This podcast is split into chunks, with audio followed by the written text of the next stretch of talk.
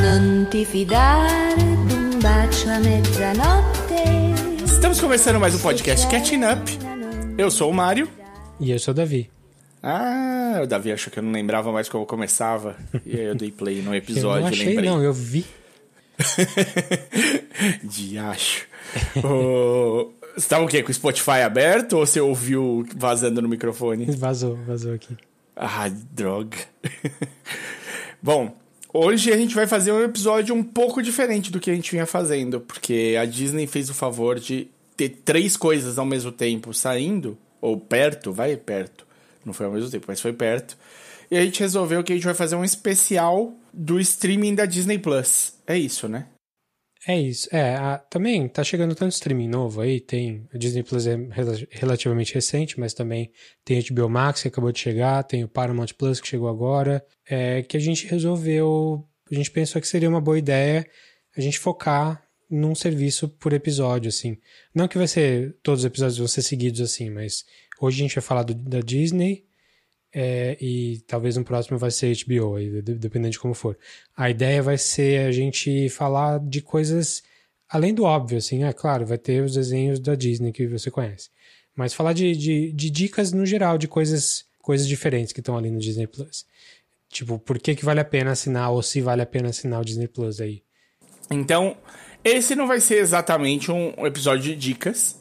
É, a gente vai falar dicas do Disney Plus, específicas do Disney Plus, de, de coisas escondidas e coisas menos óbvias. E depois disso a gente vai aprofundar em três destaques aí de coisas boas e recentes que, que todo mundo viu. Que foi a animação Luca, da Pixar, o Ah, Loki, O novo da Pixar. isso, A a série do, série da Marvel Loki, da Marvel. e o filme da Black Widow, da Viva Negra. Tanto o Luca quanto o Black Widow acabaram saindo só no streaming por causa da pandemia, né? Então, o, o Luca saiu dentro da assinatura do Disney Plus e a Black Widow saiu se você pagar a módica quantia de 70 golpes, R$ 69,90, uma coisa assim, para ter um premium access aí. Mas se você tiver paciência, daqui um mês ou dois deve estar de graça. Você voltou, no, você voltou no tempo, né? Você voltou pra 2016. Pros golpes. quando Ah, a nossa moeda chamava né? golpes. Agora são talquins, É, né? É, agora é. é, é como 69 é que é? tá ok, 69 fecalomas, não. Melhor não. Bom, é, 69 melhor não. Só lembrando aqui, se você nunca ouviu nosso podcast, aqui a gente sempre respeita spoilers, então a gente vai falar, quando a gente for falar do Loki, o Luca acho que não vai precisar dar spoiler, né? Que é meio Não. simplesinho a história ali. Mas quando a gente for falar de Loki e da Black Widow, a gente vai ter uma sessão específica para spoiler na, quando a gente vai falando de cada um deles. E, inclusive não falei com você ainda, Mário, sobre isso, eu vou tentar fazer um negócio diferente hoje. Que eu descobri que parece que tem um jeito de talvez, quem sabe, assim, pode ser que eu consiga incluir capítulos no Olha. podcast. Então, além aí de ter a minutagem na descrição do episódio, se der certo, vocês vão poder dar um skip e, e passar de capítulo para capítulo para todas as coisas que a gente for falando. Tudo que tiver na minutagem ali na descrição do episódio também vai funcionar se você apertar o skip aí na, na hora de na, na hora que você estiver ouvindo. Tô falando que é um teste porque eu só consigo testar quando o arquivo estiver no feed. E eu não vou colocar um- um- qualquer coisa no feed porque é chato para as pessoas baixarem um negócio que não, é nada, não tem nada a ver. Então a tentativa vai ser nesse episódio. Caso funcione, vocês vão descobrir aí. Se não funcionar, talvez eu troque esse áudio aqui, tire essa- esse pedaço e finja que nada, nada aconteceu. Nada aconteceu. Mas se funcionar, já quero a aula. É um, é um programinha, depois eu te passo. Opa. Para os seus podcasts aí. É, na hora de você converter o MP3, você converte por ele e ele consegue colocar os marcadores de capítulo, como se fosse um audiobook. Enfim, vai ser um teste. Então, é, fiquem espertos aí, testem. Vai ser bom porque hoje a gente tem duas sessões de spoiler, então talvez se você não viu o Loki, você pode pular para Black Widow na sequência. Tem, vai ter a sessão pré-spoiler, tanto do Loki quanto da Black Widow. Vai ser Luca, Loki sem spoiler, Loki com spoiler, Black Widow sem spoiler, Black Widow com spoiler. Beleza? Vamos lá pro Disney Plus, dar uma, uma olhada geral no, no serviço? Vamos. Vamos começar numa coisa aqui que eu acho que é importante falar. Hum. Muito simples, muito rápido e didático. A aparência do Disney Plus é boa. A interface? Ok. É, não é dos piores, não. Não é um. Um Amazon um, Prime. É. Um Amazon Prime que seria, né, complicado. Amazon Prime é o Concorda? nosso padrão de ruindade em termos de visuais ali. Pra, pra achar as coisas ali é, um- é complicado. Mas assim, também não. é- eu acho que nenhum dos streamings vai muito bem nesse sentido. É difícil. Tem coisa que você tem que usar o search, e até o search às vezes não é muito bom. Hoje eu tava dando uma explorada melhor no site ali, e eu tive uma dor de cabeça para achar algumas coisinhas ali que eu queria. Mas uma coisa legal da interface do Disney Plus é que se você vai no search, ele te dá umas sessõezinhas já ali pré-selecionadas. Tipo, animações do Walt Disney Animation.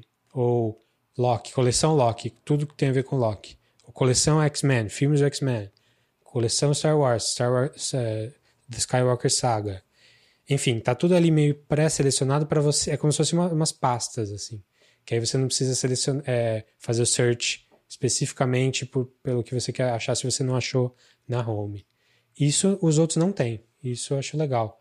Assim, até tem um pouquinho. O HBO tem o tal dos, dos hubs lá, mas eu, eu gostei mais da Disney, pra falar a verdade. Eu acho também. Eu achei bem mais simples esse da Disney e fica, fica mais bonitinho de, de achar. O que eu não gosto muito do Disney Plus é a sensação que ele me dá, especialmente no computador, mas também um pouco no, no, no- nas outras plataformas, né? Eu uso o Xbox One para para fazer isso. Ele tem um, ele leva um tempinho para carregar. Ele não é super rápido assim. né? Cada clique que você dá, ele dá um load, uma telinha de load assim. É, não é o Netflix, né? O Netflix é super ágil. Esse realmente Super dá, uma, ágil. dá uma travadinha. É legal que a interface ela é consistente, né? Então ela, ela é igual no site, é igual na, no, no, no Smart TV, é igual no iPad, sei lá. Isso. Agora, uma segunda coisa que eu acho que vai ser um quadro recorrente nessas nossas leituras aí dessas plataformas é a diferença Brasil e Estados Unidos. É, então. Esses serviços, a, a maioria deles vem com geofencing, né? Geofencing é, são as fronteiras que não precisavam estar lá, por causa de licenciamento e questões burocráticas. Já não estamos mais na internet mundial já faz um bom tempo. Sim. E tem algumas coisas que tem na Disney Plus americana que não Isso tem na em si já seria um ótimo debate, né? Só isso em É, si. Pois é, mas aí a gente só, só, só nos resta chorar. Uhum. Porque não parece que vai voltar tão cedo. Se... Não, não, acho que não volta. Precisaria acabar todas as licenças que eles já deram em todas as partes do mundo para diferentes donos de licença. É o que a gente vai ver essa monstruosidade no Brasil com o Star Channel, né? Que era o antigo Fox Channel. A Fox foi comprada pela Disney, mas o Star, a Fox tinha é, contratos diferentes no Brasil. É, mas olha, eu tava dando uma lida nisso hoje e parece que é é- não é uma coisa só do Brasil e não é só questão de contrato, não. Eu acho que é questão de modelo de negócios mesmo. Eu entrei hoje por VPN no, no- na Disney Plus americana Hum. e eu tinha visto o Star Channel lá e eu não vi dessa vez. Mas eu Olha, entrei será que eles estão VPN. mudando? Então, não sei. É, aí eu entrei com VPN na loja, na, na Disney Plus da Inglaterra e lá tem. Olha, E o que tem no Star Channel que não tem no Disney Plus normal são as coisas da Fox que não são de criança. Então tem, sei lá, série Scrubs, tudo que era da Fox Channel, assim, que não é necessariamente infantil, eles tiraram do Disney Plus e focaram nesse Star Channel, que é uma parte do Disney Plus nesses lugares. Na Inglaterra eu sei que é, e era nos Estados Unidos até pouco tempo, não sei se eles mudaram. O que eles vão fazer aqui no Brasil é fazer isso como um add-on, né, como um pacote separado. E eu li Perfeito. hoje que o preço vai ficar tipo 45 reais se você fizer os dois. Então, você tem que gostar muito da Fox pra valer a pena. E eu, eu acho que não vale a pena por enquanto. Se você tem outros streamings aí, eu, eu não, não vejo muita vantagem do, do- das coisas da Fox. É, é, é estranho, mas faz sentido nesse, ne- ne- desse jeito, né? Se eles estão tentando fazer uma coisa mais PG-13 no Disney Plus, realmente as coisas da Fox acabam descolando Sobrando. disso, né? É, Tem filme É. de terror, coisa que. Porque assim, convenhamos, os filmes da Disney, da Disney Plus aqui, tirando os clássicos infantis, assim, assim, tirando as animações, falando de filme mesmo, o catálogo da Disney Plus, se você descontar Marvel e, e- e Star Wars, é muito fraco. É aqueles desenhos, aqueles filminhos dos anos 60 da, da Disney, o computador de tênis, o, as gêmeas lá da. Como é que chama? A Lindsay Lohan, Li- Lindsay Lohan fazendo gêmeas. Aqueles filmes bem fraquinhos, bem infantil, infantis e, e não muito bons, assim, mesmo sendo infantis, não muito bons. A Disney teria um- uma, uma seleção de filmes melhor se ela incluísse as coisas da Fox. Mas aqui no Brasil e em, outros lugares eles decidiram fazer separado. Mas independente disso, ainda tem diferença da- das coisas da própria Disney aqui e lá. E uma coisa que eu vi, e assim, a primeira coisa que eu, que eu entro para ver se mudou ou não é os Simpsons. Os Simpsons na, na loja brasileira, no, no Disney Plus brasileiro, só tem duas temporadas e nem, são, nem é a mais nova. São, é a penúltima e a antepenúltima. Acho que é Uhum. 29 e 30, eu acho. Que já é dessa fase terrível dos Simpsons. Um dia a gente vai fazer episódio dos Simpsons aqui, porque eu sou fãzaço. Sim. Mas se você estiver Eu na loja. fã- Ok. É. Se você estiver na loja americana ou até na britânica que eu vi hoje, eles têm as 31 temporadas. E pra mim faz falta, porque eu adoro Simpsons, principalmente os primeiros anos. As primeiras nove temporadas, assim, não tem pra ninguém em termos de comédia. E isso me afeta um pouco mais do que o resto. De resto, é mais ou menos Não parecido. faz muita diferença. Pois é, se é que é retirada, né? Não sei direito. Só foi o que eu pesquisei hoje aí e foi, foi o que me apareceu. Mas a Disney tem, tem cinco canais aqui, né? No, no- na interface. Tem as coisas da Disney mesmo, que tem animação e, e filmes, coisas Disney Roots, né? Roots, né? Tem as coisas da Pixar, tem a Marvel, tem o Star Wars e tem National Geographic, que é até distou um pouquinho do resto. É uma coisa que é, em- tem, tem bastante coisa de educativo, né? No, na parte do National Geographic, de você aprender, tipo, maneira de, de que a floresta se funciona e não sei o que lá. Pode, pode funcionar bem para jovens. Sim, um Eu dos que destaques não aqui é- que eu tenho é da, da National Geographic, inclu- inclusive. A gente vai falar daqui a pouquinho. É, eu gosto da National Geographic no, no geral, assim. Então, mas, assim, distou porque não é animação fantasia como são os outros, né? É, um, um destaque bom aqui da National Geographic, já que a gente já tá falando, pra mim é a série que eu já falei aqui há um tempo atrás, do Neil deGrasse Tyson fazendo, continuando a obra do Carl Sagan, né, que é Cosmos. Cosmos. E no Disney Plus brasileiro e talvez no americano também, ele só tem a segunda temporada do Cosmos, do, dessa versão nova. Que essa versão nova teve do Neil deGrasse Tyson, começou em 2014. Essa segunda temporada chama Cosmos Possible Worlds. E é maravilhosa, assim. É, é de você assistir. É muito bem produzida. Ela é inteirinha escrita pela Anne Dwyer, que é a viúva do, do Carl Sagan. E fala não só de espaço, fala de ciência. Tem o cara que protegeu as sementes da, do stalinismo na, na União Soviética e por isso a gente tem um monte de coisa que a gente não teria sem ele. Tem história da ciência mesmo, do cara do, do século XVII. E tem coisas do, do espaço, do futuro, de é, é assim, é de você assistir e se emocionar em todo episódio. Eu, eu vejo quase chorando todo, todos os episódios que eu vi, foi assim. assim. É maravilhoso, legal demais. Se você nunca viu original, veja original, mas pode começar por esses novos também que, que já valem demais a pena. É muito bem feito, bem produzido, os, as animações são tem animação tradicional 2D, quando eles vão fazer, quando tá falando de alguém histórico.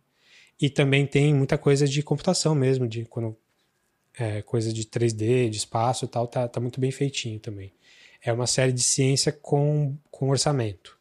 E essa temporada tem 13 episódios. 13. E é in- inteirinha impecável, assim. Legal demais. É um desses que tem de ver. E o o ideal é começar já pequeno, né? O- Sim, pois é. Eu vi com os meus filhos já. E acho que eles absorveram uns 10, 20% já, já ajuda. Já ajuda, já é um começo. Tem coisas muito bonitas no, no National Geographic. Eu gosto de algumas séries meio que um passando assim. Eles têm uma sequência de você ver as coisas por cima. É Latin America from above, tem.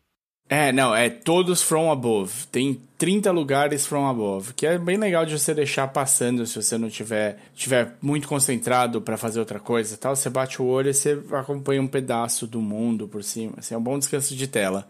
É interessante. Hum, aí, é, aí você já tá puxando minha segunda dica. Ah, é? O que que rola? Qual que é a sua segunda dica do... não era bem a segunda, mas enfim, eu ia falar que eles estão fazendo um negócio novo que chama Moods. Tem Earth Moods, tem coisas do Star Wars, deixa eu achar aqui. Olha, pra ficar de fundo? É, assim, acho que a primeira coisa que eles lançaram foi um esquema da, do aquário da Dory. Hum. O aquário do Nemo, uma ah, coisa assim. eu lembro. Eu lembro desse da, Do- da Dory. Que era um sei. vídeo de tipo três horas, que era só uma, um, um aquáriozinho renderizado ali e que personagens do Procurando Nemo apareciam, só apareciam ali, tipo, não, não falavam nada, era só pra você deixar de fundo mesmo. Aí eles fizeram a mais, e saiu agora, faz bem pouco tempo. Um foi esse Earth Moods, que é só cenas da Terra.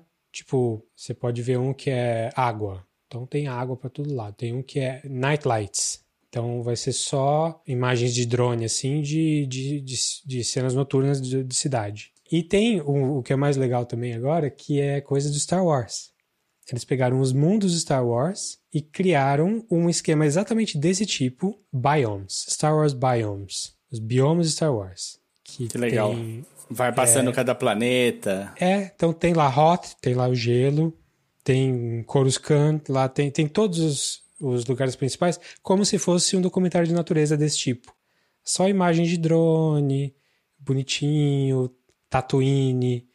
Você não, não tem narrativa nenhuma, você só deixa papel de parede e.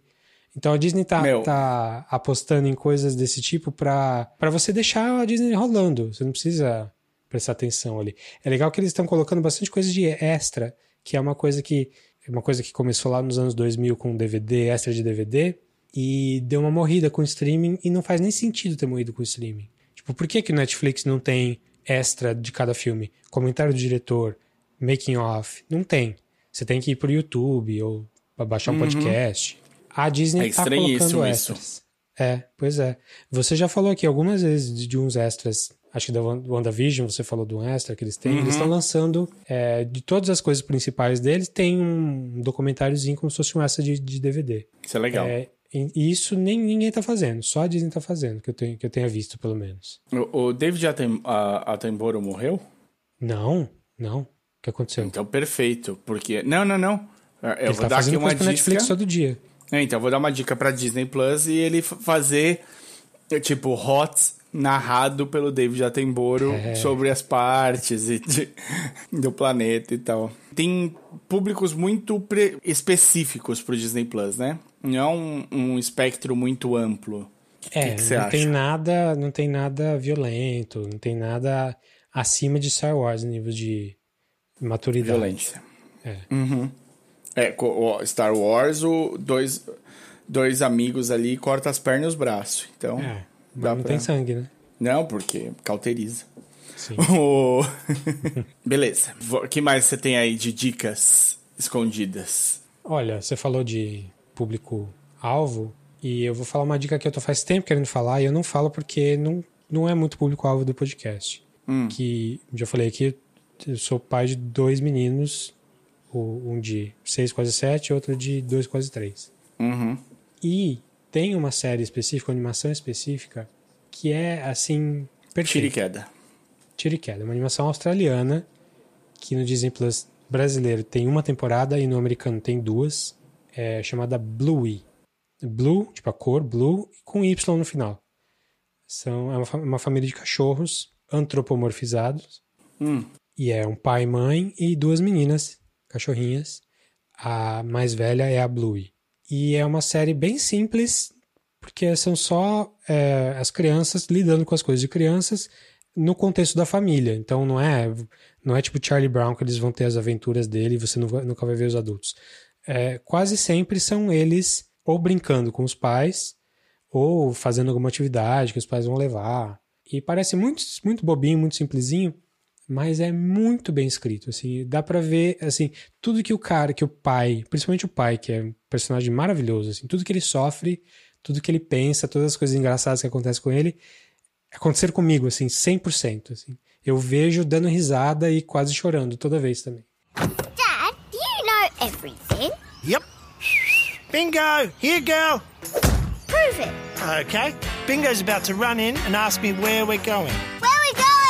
Mum is such a fusspot, isn't she? She is. Mum always makes us do so many boring things. She does. That is way more fun. I am. Dad, what does A A A A A B B B U U U U U U K K K K K K J J K K K spell? Baka kale. I'm gonna take our rainbow all the way. Red car. Brunka.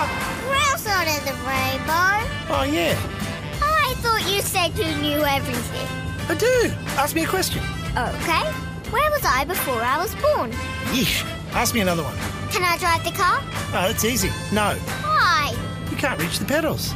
Oh yeah. É bobinho, a criança gosta, mas é, dá pra ver que o cara Passou por essas situações. passou assim, certeza que tem filhos daquele jeito fazendo aquilo é muito, e é muito legal, porque você tá vendo um, um ambiente diferente, porque se passa na Austrália.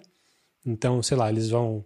Tem um episódio que ela quer sonhar que ela é uma, um morcego de fruta. Ela pergunta: como é que eu faço pra sonhar? Aí os pais falam: você tem que só pensar, pensar, pensar e sonhar. E aí ela sonha e ela consegue, ela sai voando e tal. Ela vai ver o pai dela jogando rugby e ela vai passando de árvore em árvore comendo frutas. E as frutas são goiaba, é, mamão, manga, tudo fruta que a gente tem aqui, aqui no Brasil também, porque a gente tem um clima parecido. Então já é legal pra gente que tá no Brasil, porque a gente tá vendo um, ambiente diferente, um ambiente mais próximo do nosso do que tudo que a gente vê aqui americano e o da Europa. Mas fora isso, é, é muito bem escrito mesmo. Tipo, os personagens são bons, é, é, é legal você. É, é- é principalmente para quem é pai, mas eu acho que se você não é pai, assiste um, dois episódios ali que você vai dar risada, pelo menos. É uma série para criança pequena, então temos de por volta de, de 6, 7 anos assim, mas que, que, que não é bobinha, não é só para criança, é para adulto também. Então chama Bluey. Então, são uma família de cachorrinhos. Blue. É bonitinho o traço e o desenho é curtinho, né? O episódio é 10 São minutos. episódios de, de 11 minutos e a primeira temporada tem tipo 50. A segunda temporada tem uns 40, uma coisa assim. Caralho, Muito legal. é Se você tem filho, é episódio. tira e queda, cara. Se você tem filho pequeno, vai sem, sem medo. É pra você e pros filhos. 100%. Maravilha. Você, vo- a- acho que a gente já falou aqui, e você tinha enumerado aqui como uma das suas boas dicas, o solo, né? O, o Solo. Free Solo. Free Ah, Solo. o Free Solo. Isso. O solo, o filme da. o solo do Han Solo não, é, não seria uma boa dica minha, não. Cara, deve estar aqui também, né? Tá, o não, solo existe, do Han Solo. Tá aqui, sim. É, eu é que não fui procurar mesmo o solo. Por, Tá por no que será, eu não sei. Não, mas é o Free Solo, que a gente já falou aqui no podcast também. Da National Geographic também, né? Free Solo Sim. sobre aquele... Não é alpinista, né? Ele é um escalador, como é que chama? É alpinista mesmo? Escalador. Um alpinista, escalador de montanha, a mão livre. É, que o cara faz sem equipamento nenhum, sem corda, sem nada. Eu falei no podcast já sobre o filme, não falei? Ele, Falamos, Oscar, falamos. Mas ele concorreu. Sim, Se a gente falou na época do. Oscar.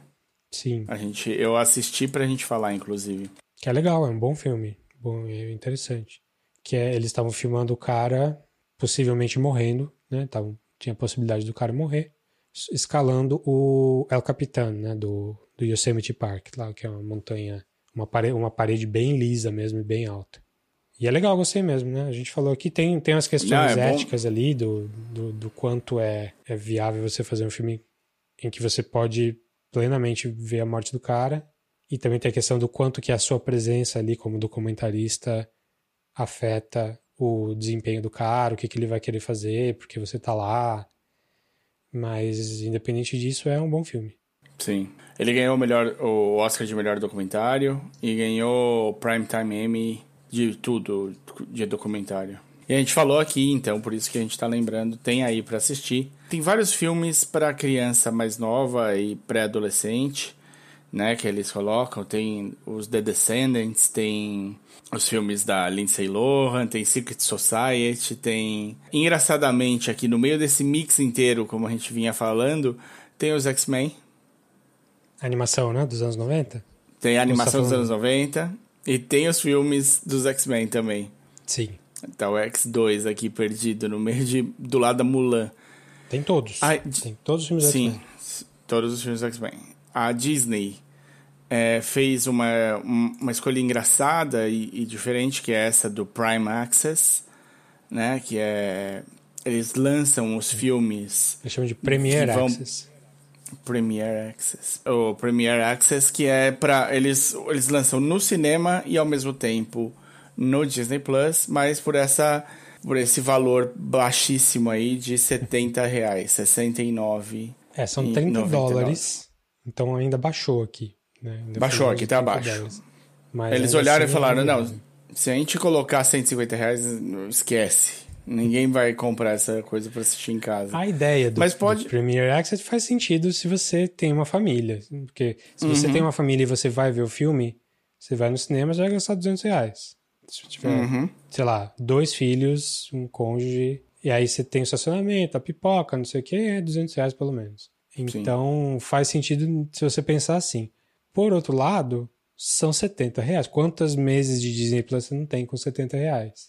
E se eles vão lançar um desses a cada um mês ou dois, ninguém sobrevive pagando 70 pau. Eles fizeram isso com três filmes até agora, né? Só Ah, três. não. Você não paga, você não paga o Premiere Access e tipo fica pra sempre, todo mês só renova. Se eles lançarem cinco filmes no mês de Premiere Access, você pode assistir os cinco por 70? Hum, olha, que eu saiba, não, mas não sei também, posso estar errado. Eu acho que você paga por filme.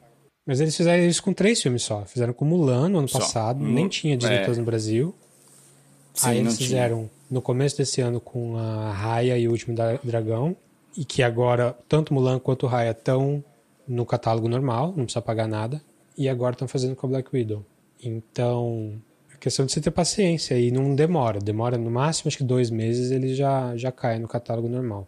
Uma coisa legal que tem no Disney Plus, a gente tem de falar aqui, além do desenho original dos X-Men dos anos 90, tem DuckTales. É, então, DuckTales era uma das minhas dicas aí também.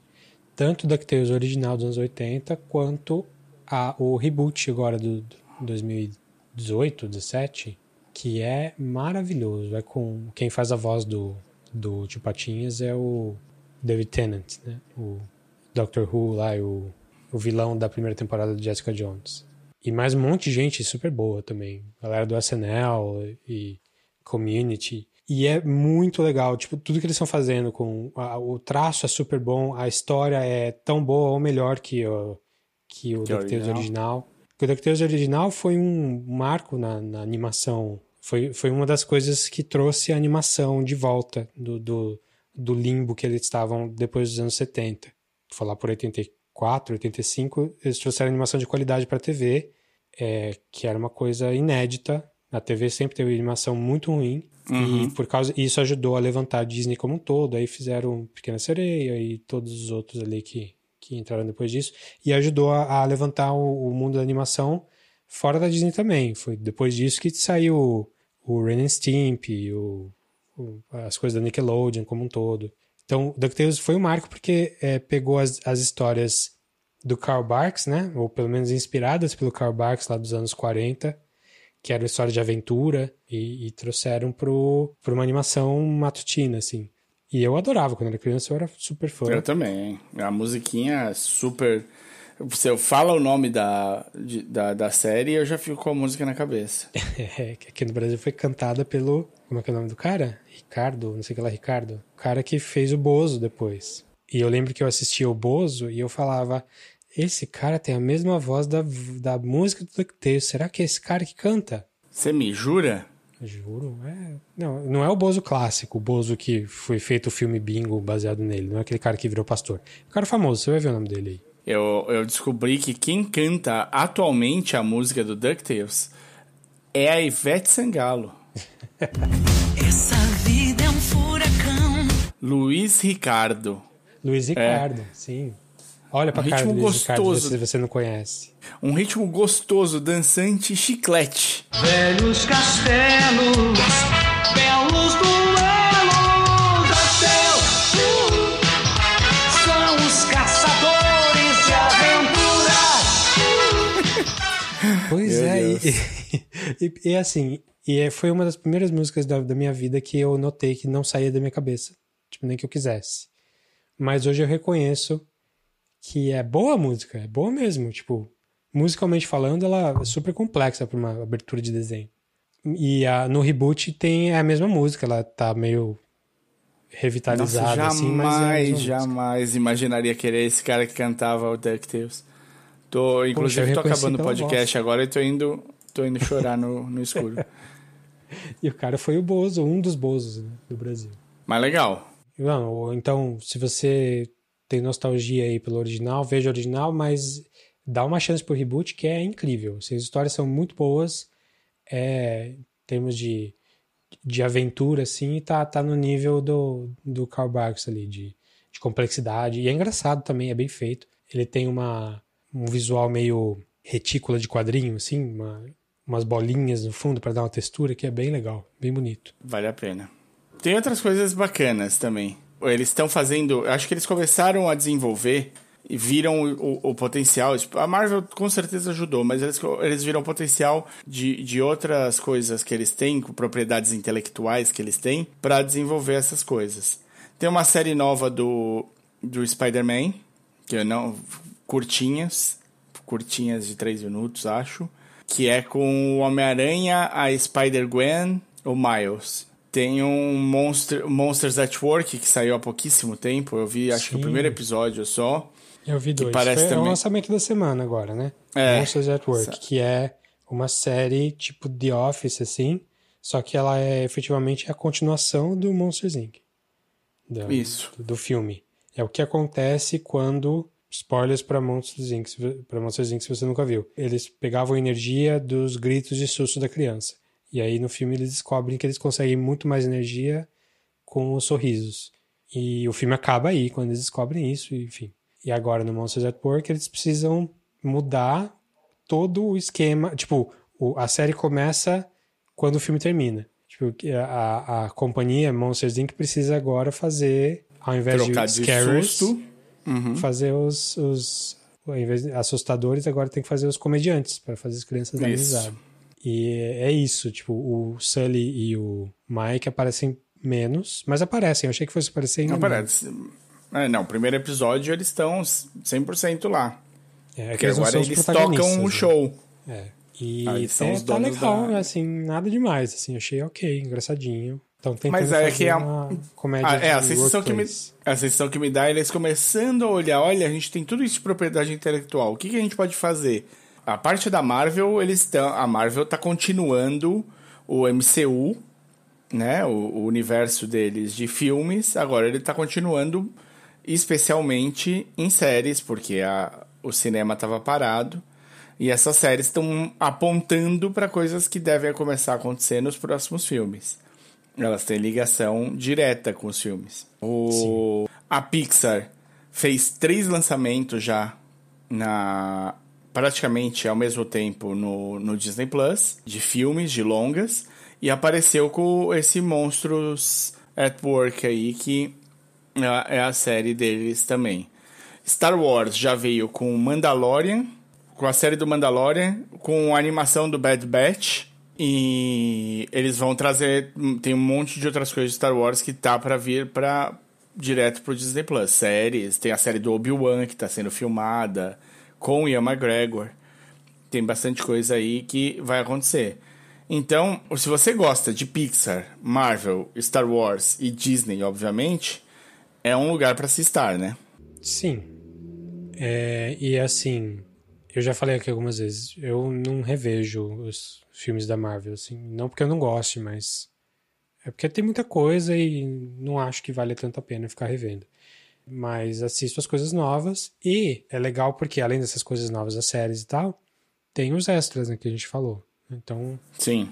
é, Eles, vivem estão- tentando inventar uns extras também, né? É, então, A- eles estão investindo esse Disney conteúdo, Plus- conteúdo alternativo, assim, né? Porque É.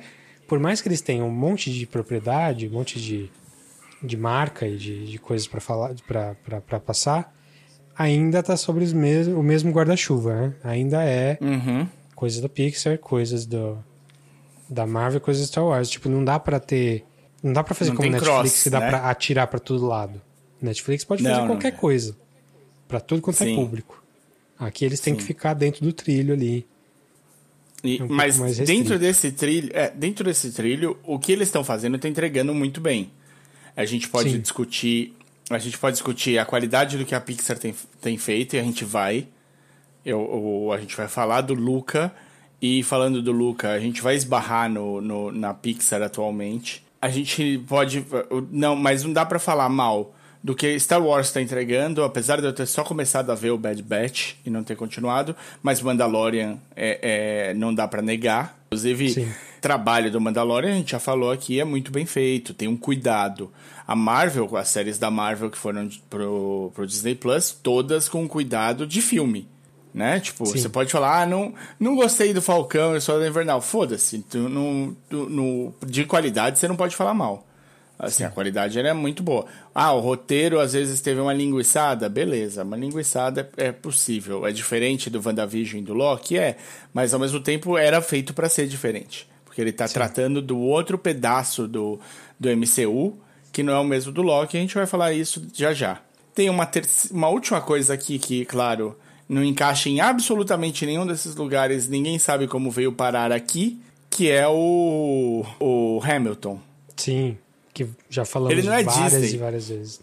Ele não é Disney, ele não é não Pixar, é. ele não é Marvel, ele não é Star Wars, não é National Geographic, não é nada. Ele só tá no Disney Plus. Que foi a Disney que, que gravou lá, né, a apresentação, então é deles e acabou. Foda-se. Eu, eu falei, não, com certeza, se eles colocaram isso, eles têm 30 outras coisas do Lin-Manuel. Vou pegar aqui e tal, já vou falar do. do We Are Freestyle Love Supreme. Já falou aqui, inclusive. Sim, mas não é da Disney. Ah, esse não é? É do Hulu. Ah, é do Hulu. É do Hulu. Mas o, tem mais coisa dele aqui, né? Tem os extras do Hamilton que você já falou. Ele tem dois, né? Ele tem dois extras do Hamilton. É o Hamilton in Death e Hamilton History Has Its Eyes on You. Além disso, né, com o Lin-Manuel, ele tem o Mary Poppins. Sim. É, pra gente não se alongar muito, eu tenho mais algumas coisinhas, assim, de, de, de coisas que, ah, De diquinhas. você tem Disney Plus, você tem que dar uma olhada nisso, porque é- é- tem que fazer o dinheirinho ali valer. Go for it. Go for it. É, o mais básico e assim, e foi de verdade, foi a razão principal de eu ter assinado Disney Plus, é que tem os curtas, curtinhas animados da Disney clássicos do, do Mickey. Mickey, Pateta, etc.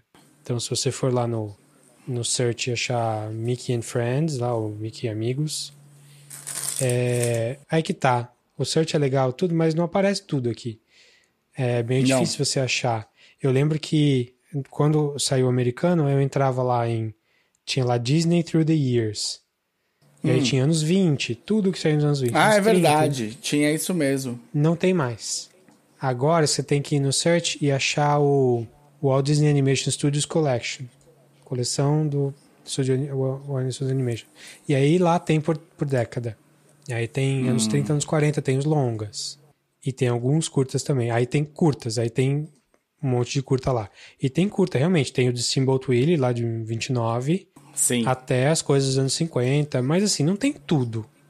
Deve ter aí uns, sei lá, talvez uns 30, 40% do que eles fizeram. Um legal que tem ali no meio é o curta que o Dali fez com o Disney Olha. que foi restaurado no em 2003, passou em festival aqui no Animamundi, eu acho. Eu vi, eu vi lá, foi lá que eu vi. É um curtinha feito, hum, produzido pelo Dali mesmo, então as coisas super surreais, chama Destino. Procurei Destino que, que é legal.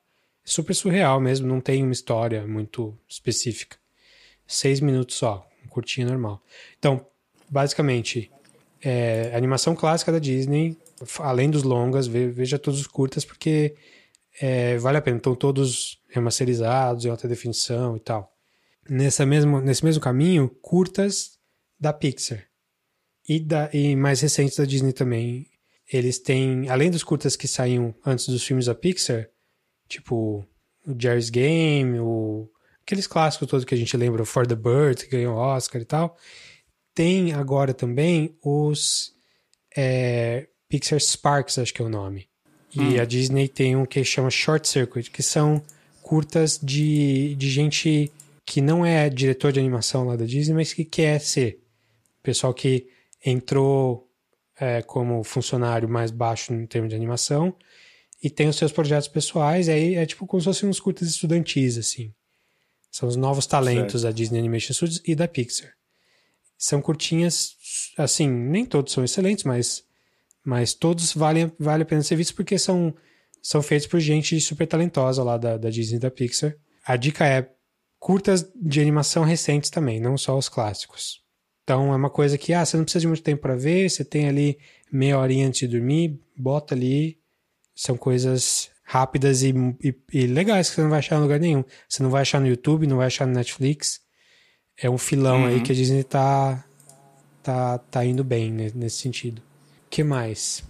A gente passando frio aqui, né? E em clima de Olimpíadas, eu acabei Hum. de ver que tem o melhor filme já feito de, de esportes. Cool Runnings? Cool Runnings. É. O Jamaica abaixo de zero. Jamaica abaixo de zero, verdade. É, Esse filme é maravilhoso. É, eu não sei se ele sobrevive. Eu, vi- eu lembro que eu vi muitas vezes quando era criança, que eu gostava muito. Ele sobrevive, eu vi acho que há uns cinco anos, vai? Atrás, É. passando de madrugada na Globo, provavelmente. Baseado em história real, né? Sim. Mas falando em nostalgia, você falou do. A gente falou do X-Men lá do desenho dos anos 90, tem esse, que a animação é um lixo, mas é, foi a minha introdução aos X-Men. E Pra mim, ó, os X-Men são de- aqueles ali. Introdução de muita gente, né? É verdade. Uma introdução de muita gente, muita gente. Porque era baseado no- nos roteiros do Chris Claremont. Tem a equipe ali, faz, tem, tem tipo Genosha, tem todo, todo storyline, que pra mim é o storyline clássico dos X-Men. É, eu sei que tem gente mais velha que vai falar, não, a Fênix, não sei o quê. Beleza. É que eu cheguei ali no começo dos anos 90, já, já tinha passado essa fase. É, mas nesses termos de nostalgia, sim, tem um que é da Disney que chama Gargoyles, que passou aqui no Brasil, Passou. que era, acho que era Gárgulas mesmo, Sim. que e teve até jogo e tal. Era um era uma animação muito legal mesmo, assim, a animação é boa, bem feita, ela é bem no estilo do Batman Animated Series. Temos que ela é uma série de uma animação infantil de aventura fantasia, mas ela é um pouco mais dark. Eram os gárgulas que à noite viravam, é, desviravam estátuas, né? Viravam a gárgu- gárgulas que se mexem. E tinha toda a questão ali de, de, de aventura. É mais séria, mas apesar de ser ainda ser para criança, super legal, vale muito a pena. Nunca foi para frente depois disso. Podia ter tido um monte de continuação, filme não teve, mas É, é, é, falavam Você super lembra, bem, né? eu não assisti. Eu lembro, eu lembro, todo mundo gostava. E era. Não é que todo mundo gostava, era tipo comentado na- em, em- seletos grupos, vamos dizer assim. Sim. Mas a quem galera que assistiu gostava do Batman gostado. Animated Series gostava, né? Pessoal que tinha, É. sei lá, 13, 14 anos ali na, na época, acho que curtia mais.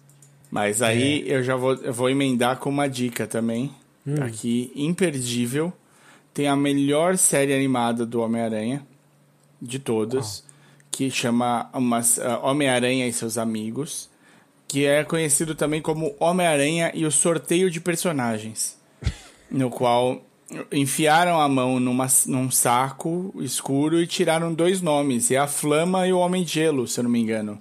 O, o, o, desenho é maravilhoso, é uma série que eu indico, provavelmente uma das piores animações que você pode ter, especialmente para a época. Você fala, não é possível que, que era tão ruim assim nessa época, mas era. 90, e- é, é de 81 a série. Mas é Tá isso. Disney Plus? Disney Plus. Chama, em inglês chama Spider-Man and His Amazing Friends. Eita, que nem tá aparecendo pra mim aqui. Spider-Man eh, battles crime in New York City with the help of Iceman and Firestar. é maravilhoso. Eu indico Deve ter muito. sido esse que, que inspirou os incríveis pra colocar É possível. o, o Iceman. Não, não, Nossa, não, realmente não ele, aparece pra mim. ele era muito, ele era muito ruim. E, e, assim, mas ao mesmo tempo todo mundo assistiu, passava acho que sei lá, no, numa época estranha na Globo. Era muito bizarro, mas tá aí, tá aí essa dica, esse, essa preciosidade. Eu, eu acho legal. Tem algumas coisas que eu acho legais que eles tentam fazer, tipo Inside Pixar, Inside não sei o que lá, por trás das, das animações, da, das atrações dos parques e tal, que eu acho legal para quem tem curiosidade de ver como funciona, o que que funciona, ah, como é trabalhar da Pixar, aí eles mostram os animadores, tal. Isso é, é legalzinho. Eu adoro isso, adoro, sempre gostei. Assim, minha vivência cinematográfica assim cresceu muito com essas coisas pegava uhum. os, os DVDs ali das animações da, da Pixar e tinha esses making-offs aí, exatamente isso. Maravilha. E, e eu, tô, eu encerrei as minhas dicas aqui, porque depois desse Homem-Aranha e Amigos, eu não tenho mais. Não tenho não mais. É aquele, não é aquele do meme, né? Que tem um, um Homem-Aranha apontando pro outro. É cara, é, é super possível, cara, que seja. Eu não, eu não esse vi. É dessa época aí, anos 70, fim dos anos 70. É, então. É, é 8-1 essa série. Então, tipo, eu não vi especificamente esse episódio do, do, de uma Pontano, mas eu não duvido, porque a qualidade, assim. Mas é, é legal, é legal. Eu, eu, eu, lembro com carinho. Eu lembro que, tipo, não fazia nenhum sentido a Flama e o Homem de Gelo estarem junto do Homem-Aranha, mas eles estavam. Muito bem. Então, no geral, acho que é um serviço que vale, assim, é, vale muito a pena se você tem filhos, com certeza, porque. A não ser que você não queira criar os seus filhos nas coisas da Disney, também tem essa, né? Mas é, eu vejo como positivo, assim. A maior parte das coisas da Disney eu vejo de maneira positiva. Não só porque eu também passei por isso, mas porque eu acho que é, é, a animação é sempre boa. É, não vou nem entrar em mérito de valores aí, porque aí é muito relativo. Vamos falar a verdade. Tudo bem se não gostar da Disney, mas não gostar da Pixar, da Marvel, do Star Wars, aí você tá criando. Você tá ouvindo o podcast errado? pois é, tem isso também.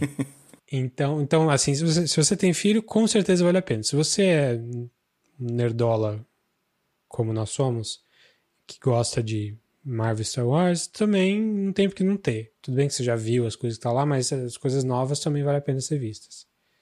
Então, eu não diria que é o meu streaming preferido, o que eu mais vejo, mas eu acho que vale a pena. Principalmente se você conseguir algum desconto aí com algum plano combo que você tenha com outra coisa, eu acho que vale a pena sim. TV a cabo, qualquer coisa assim, sim. ajuda. Eu, eu acho que esse esquema que a Marvel já preparou, em que basicamente ela não te deixa sem uma série nova, ajuda a manter o interesse. A Marvel manteve o interesse de todo mundo nesse começo de 2021 com as séries. Eles estão indo em algum lugar com essas séries, eles já sabem que séries terminaram e que séries não tem coisas novas vindo, então tá tudo num, num carretelzinho de, de atrações surgindo. Só isso já valeria. Aí você tem essas coisas de Star Wars que estão chegando, que também são ótimas, né? O Mandalorian era um filho único, abandonado, e tem agora mais coisas vindo. Tem um monte de série sendo desenvolvida ao mesmo tempo para Star Wars, com um bando de gente foda pra caramba por trás. Então, assim, difícil, difícil não valer a pena. É, uma coisa que eu esqueci de falar quando estava falando dos curtas da Disney no geral. Hum. Ah, eu falei do DuckTales, tem o reboot do DuckTales, mas também tem o reboot dos curtas do Mickey. Que Olha chama, só. chama Mickey Mouse só. Começou em 2013, tem cinco temporadas. Você deve, ter, deve lembrar quando teve. Porque teve um por país, assim. Então tem o um episódio da França, que é falado em francês, mas é só poucas frases só que o Mickey precisa pegar um croissant porque acabou na loja da Minnie e ele viaja para Paris numa lambreta caçando croissant. Tem no, nos, nos, Alpes, tem em Nova York, no Central Park e tem é, na Copa do Mundo de 2014 do Brasil. Então ele no futebol, todo mundo falando português, o Mickey falando português. Tem um monte, tem na Índia, tem. E não só isso, tem outras coisas que não tem a ver com o país também. E é muito engraçado. E é muito bem animado. São curtas de humor mesmo, é, escrachado, que o Mickey é desenhado num estilo meio vintage, assim, com, com o olho meio cortadinho, meio bem tentando puxar lá para pra, as primeiras versões do Mickey. É, só que é modernizado, super rápido, super assim, corrido e, e humor bem escrachado mesmo. Aí você já tem cinco temporadas, deve ter uns 100 episódios de seis minutinhos ali que todos olham a pena, que todos são muito engraçados. Chama só Mickey Mouse. E é uma coisa que pouca gente viu, assim, assim talvez você saiba que teve, mas não, não viu muitos. Então tá aí no Disney Plus, curtinho também, deixa rodando, que no mínimo você vai dar umas risadas. Bem legal. Então, Tá- fechamos tá do- aqui do essa, serviço, né? essa introdução da Disney Plus. Vamos falar do que, do que interessa, do, da parte gorda da coisa.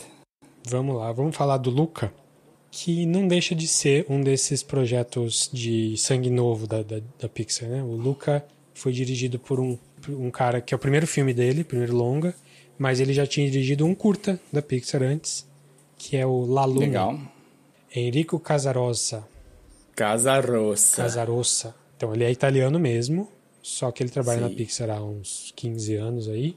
E ele fez a curtinha La Luna, que era super bonitinho, curta que não tem diálogo, não tem nada verbalizado, que é o, o pai, o filho e o avô, né? Três gerações ali num barquinho de funcionários de o, o trabalho deles é limpar a lua. Então eles começam no barquinho, aí eles veem a lua grande lá no alto, pe- pega uma âncora, joga a âncora no barquinho. Aliás, joga a âncora do barquinho na lua, bota uma escada ali, escala. E eles têm que ir limpando a lua e, e é o pai ensinando o filho como é que ele tem que varrer as estrelinhas que caem na lua. Super bonito, super engraçado, super emotivo. E é um design muito parecido com, com o que acabou ficando no Luca aqui. O, o senhor de bigode lá, que é o pai da, da menina, da Julia, Julia. que é o Máximo, o pai da, da Julia, ele tem um design muito parecido, tem aquele bigodão e você quase não vê o olho e a boca dele, é, com o pai desse curta da Luna aí.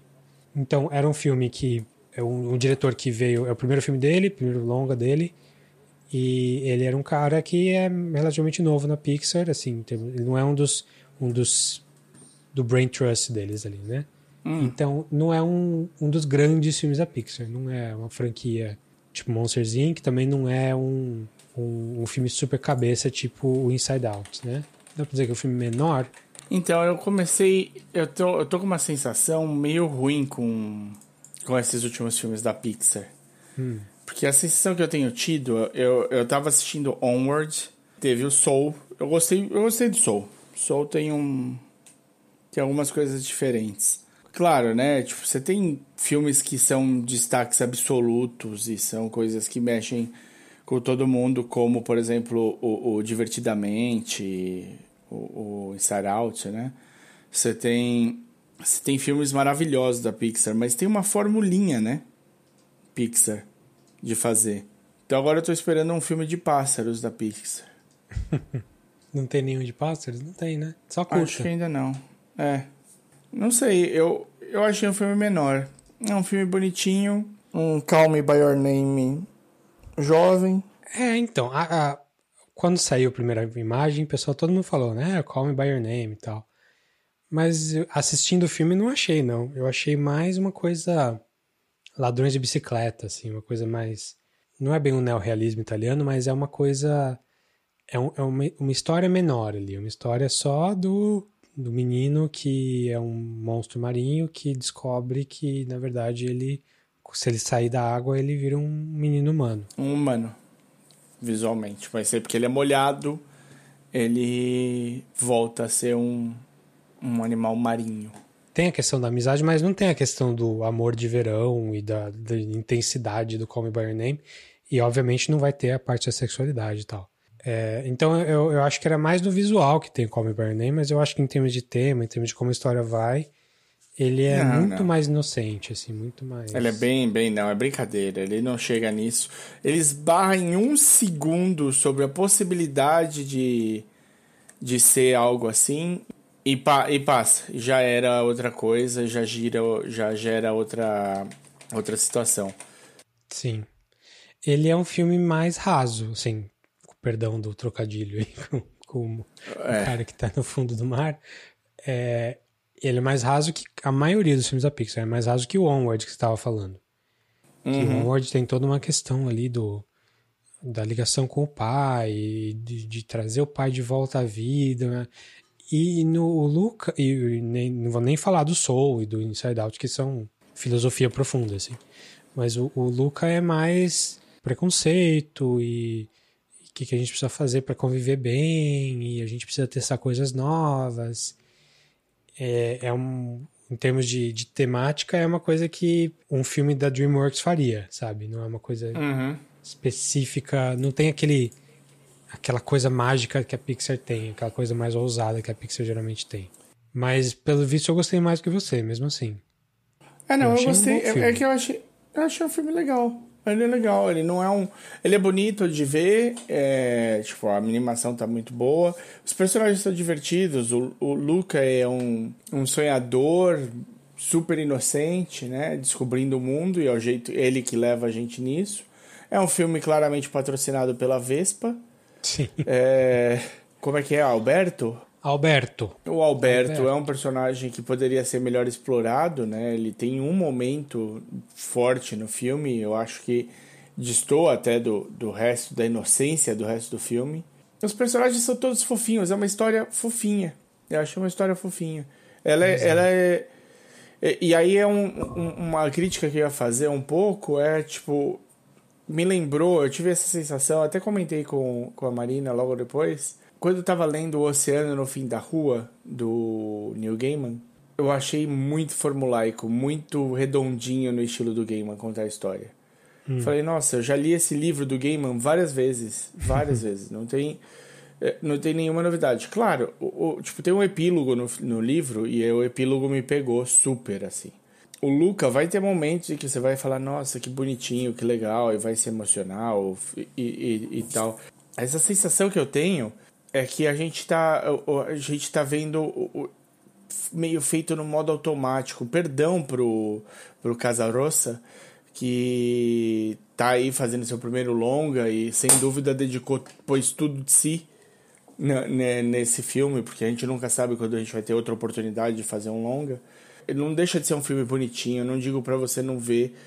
Eu acho que é isso aí, legal, mas não me, não, não me deu nenhuma porrada na cara, como outros filmes do da Pixar já fez, sabe? Tipo, Sim. você pega, você pega tipo Up, não é um filme genial da Pixar, mas os primeiros 4 minutos, 5 minutos do filme eu podia ter saído e pagado a entrada de novo pra continuar assistindo, porque tava bom. Só o início, entendeu? Eu não tive isso. Não- faz um tempo que eu não sinto. Eu não tive isso no Soul, apesar do Soul ser super interessante e profundo. É, Mas o Soul tenta, uma... né? O Soul chega perto, eu acho. Não sei se ele. Ele não chega no nível do Inside Out da vida, mas eu acho que ele. Ele flerta Não, ele com isso, porque ele tem os temas, né? Ele tem. Ele tem perguntas interessantes. Ele tem perguntas interessantes. Eu só não acho que ele, ele desenvolve tanto quanto eu gostaria que desenvolvesse.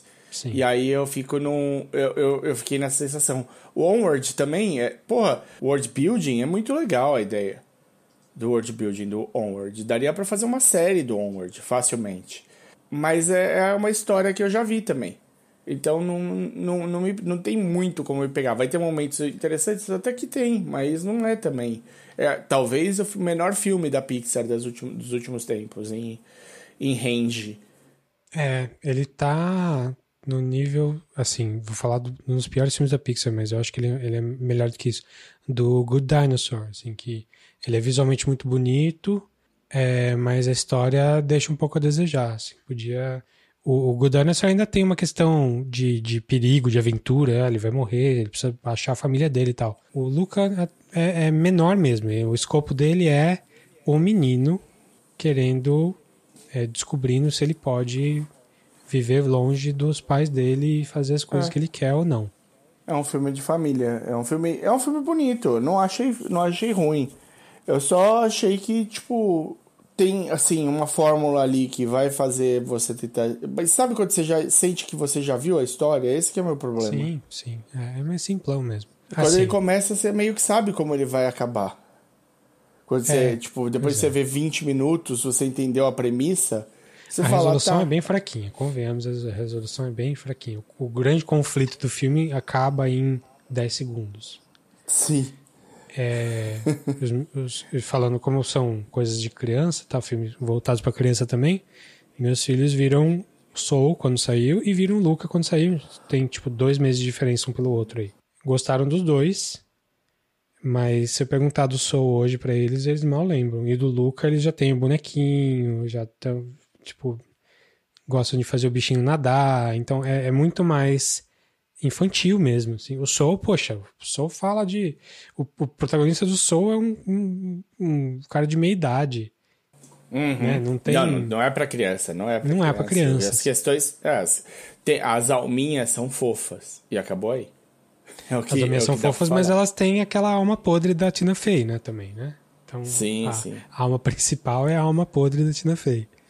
Sim, dá, Então, dá realmente- pra até ter medo, né? Porque tem aquelas, aqueles, aqueles gigantões lá que, que andam no meio deles, que são, sei lá, meio juízes, sei lá o que eles são. Eu já esqueci o que, que são no, nas, al- no são mundo os, das alminhas. monitores? Não lembro. É. E Tem os monitores tal, que, que são meio estranhos. Que são estranhos também. Que dá, dá até pra dar um medo nas crianças. Muito é. bem. Então, Luca, não precisamos falar muito mais que isso, né? Acho que não. É Acho legal, é foi- muito bonito. É, ele é muito baseado na costa malfitana ali mesmo, da- daquelas cinco cidades que tem ali naquele pedaço. O nome da cidade é Porto Rosso, né? É, é mistura de duas, três ali. É, tem um, inclusive tem um extra quando você vê o Luca, quando acaba tem os extras que é making off ali e é a parte do deles viajando para Itália e tentando capturar, captar a parte visual ali, as cores, os lugares, e dá para ver como que foi bem estudado e como que tem o amor e dedicação das pessoas para fazer aquele negócio perfeitinho ali. E realmente tá, isso aparece no filme, dá para notar muito. Não é uma história ruim, é só uma história muito simplória, né? É isso, é uma história menor. V- vamos lá, assistam, porque ele é, é bonitinho, é legal, vale a pena ver. Não é um tempo que você está jogando fora, mas tem. Eu acho que tem mais, assim. Tem. tem, tem eu esperava. Eu, tô- eu tenho esperado mais coisas do. do Da Pixar.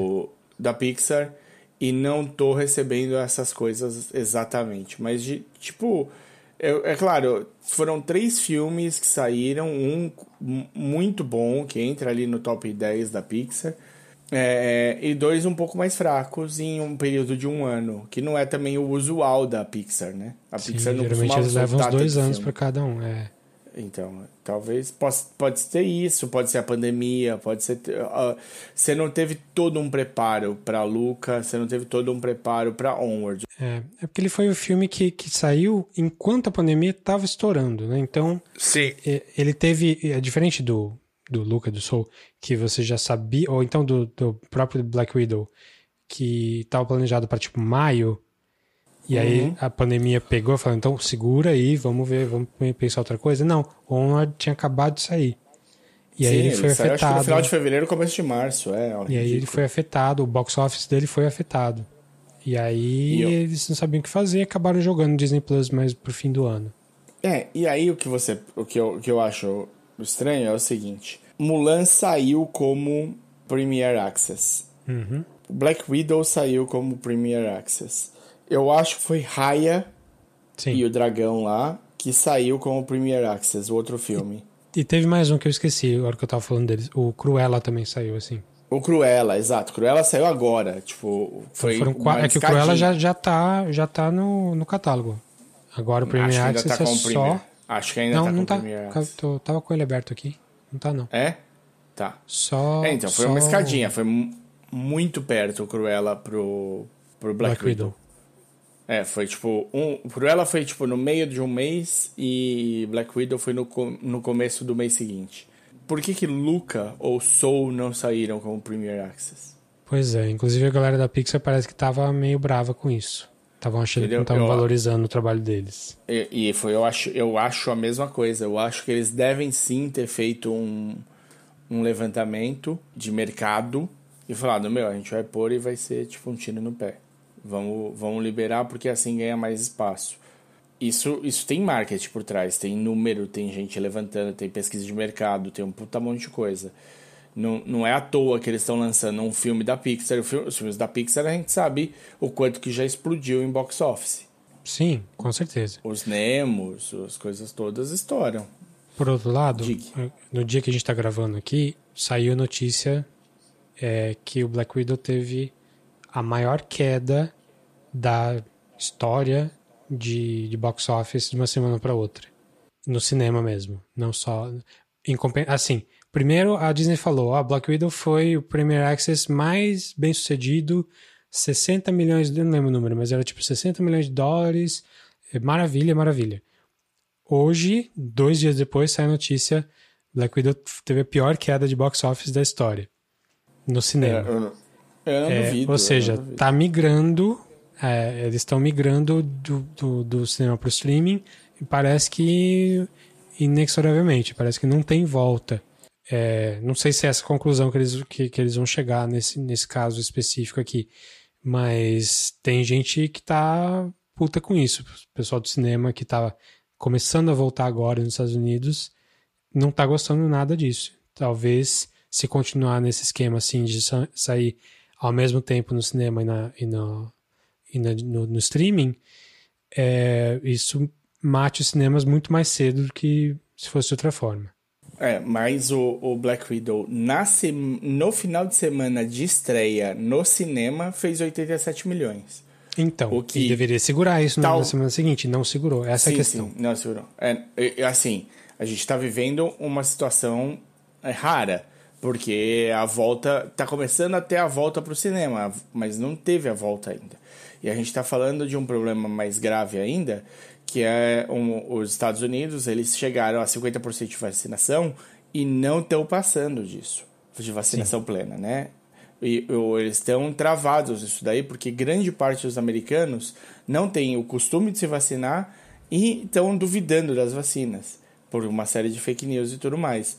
No meio, entre a semana de lançamento da Black Widow com a segunda semana dela agora, o segundo final de semana da Black Widow, você teve uma crescente do, do- dos casos da variante Delta nos Estados Unidos bizarra também.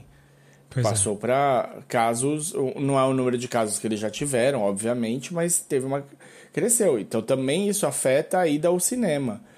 All in all, é uma coisa que a gente vai descobrir. Pode ser que o streaming venha assim a roubar de vez e pode ser que não. Tem um round table que rola de alguma, acho que é o Hollywood Reporter, e eles fizeram uma que eu não estava esperando mesmo, que eram os executivos de cada produtora. E entre os executivos tinha lá da Sony, da Fox, da Fox Searchlight, de, da Disney e tinha da Amazon e do Netflix no meio deles. E engraçadamente, eles já calculam o mercado contando com o streaming. A Disney falou: "Olha, agora a gente é, a gente tem todas as coisas da Fox". O que a gente olha é que assim, a Fox Searchlight lançou filme no cinema sempre e filmes que sempre foram muito bem no Oscar. Nos últimos 10 anos, quatro ganhadores de melhor filme foram da Fox Searchlight. A gente não pode negar a Fox Searchlight. Ela vai continuar lançando no cinema. Aí um outro cara que tava da Sony ou um outro maluco falou assim: "É, em- em- ao par disso, eu olho e a gente já sabe que filme é melhor a gente lançar direto no streaming.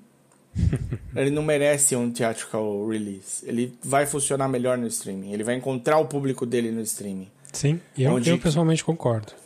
Onde eu, se eu lançasse ele no cinema, talvez ele não encontrasse o público. E pra gente chegar nas pessoas certas, a gente fosse gastar muito mais de marketing e estourar o orçamento do filme. E o filme, em vez de me dar lucro, vai, ia me dar um prejuízo absurdo.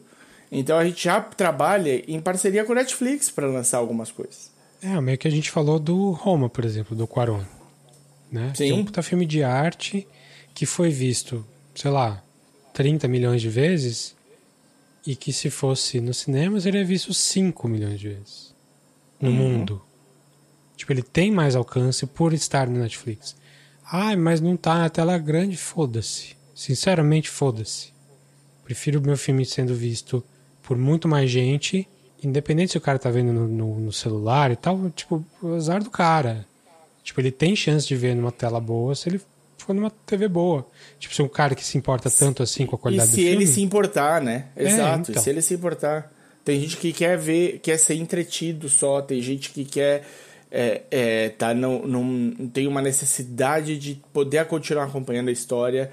Então, é, a pessoa começa a assistir de repente no quar na sala com um- um- uma tela maravilhosa e tal e precisa ir pro quarto e- onde a TV é pior então tipo vai abrir mão do, da qualidade pelo, ime- pelo imediatismo então tudo então, bem eu assim, acho não é nada vale que eu faria.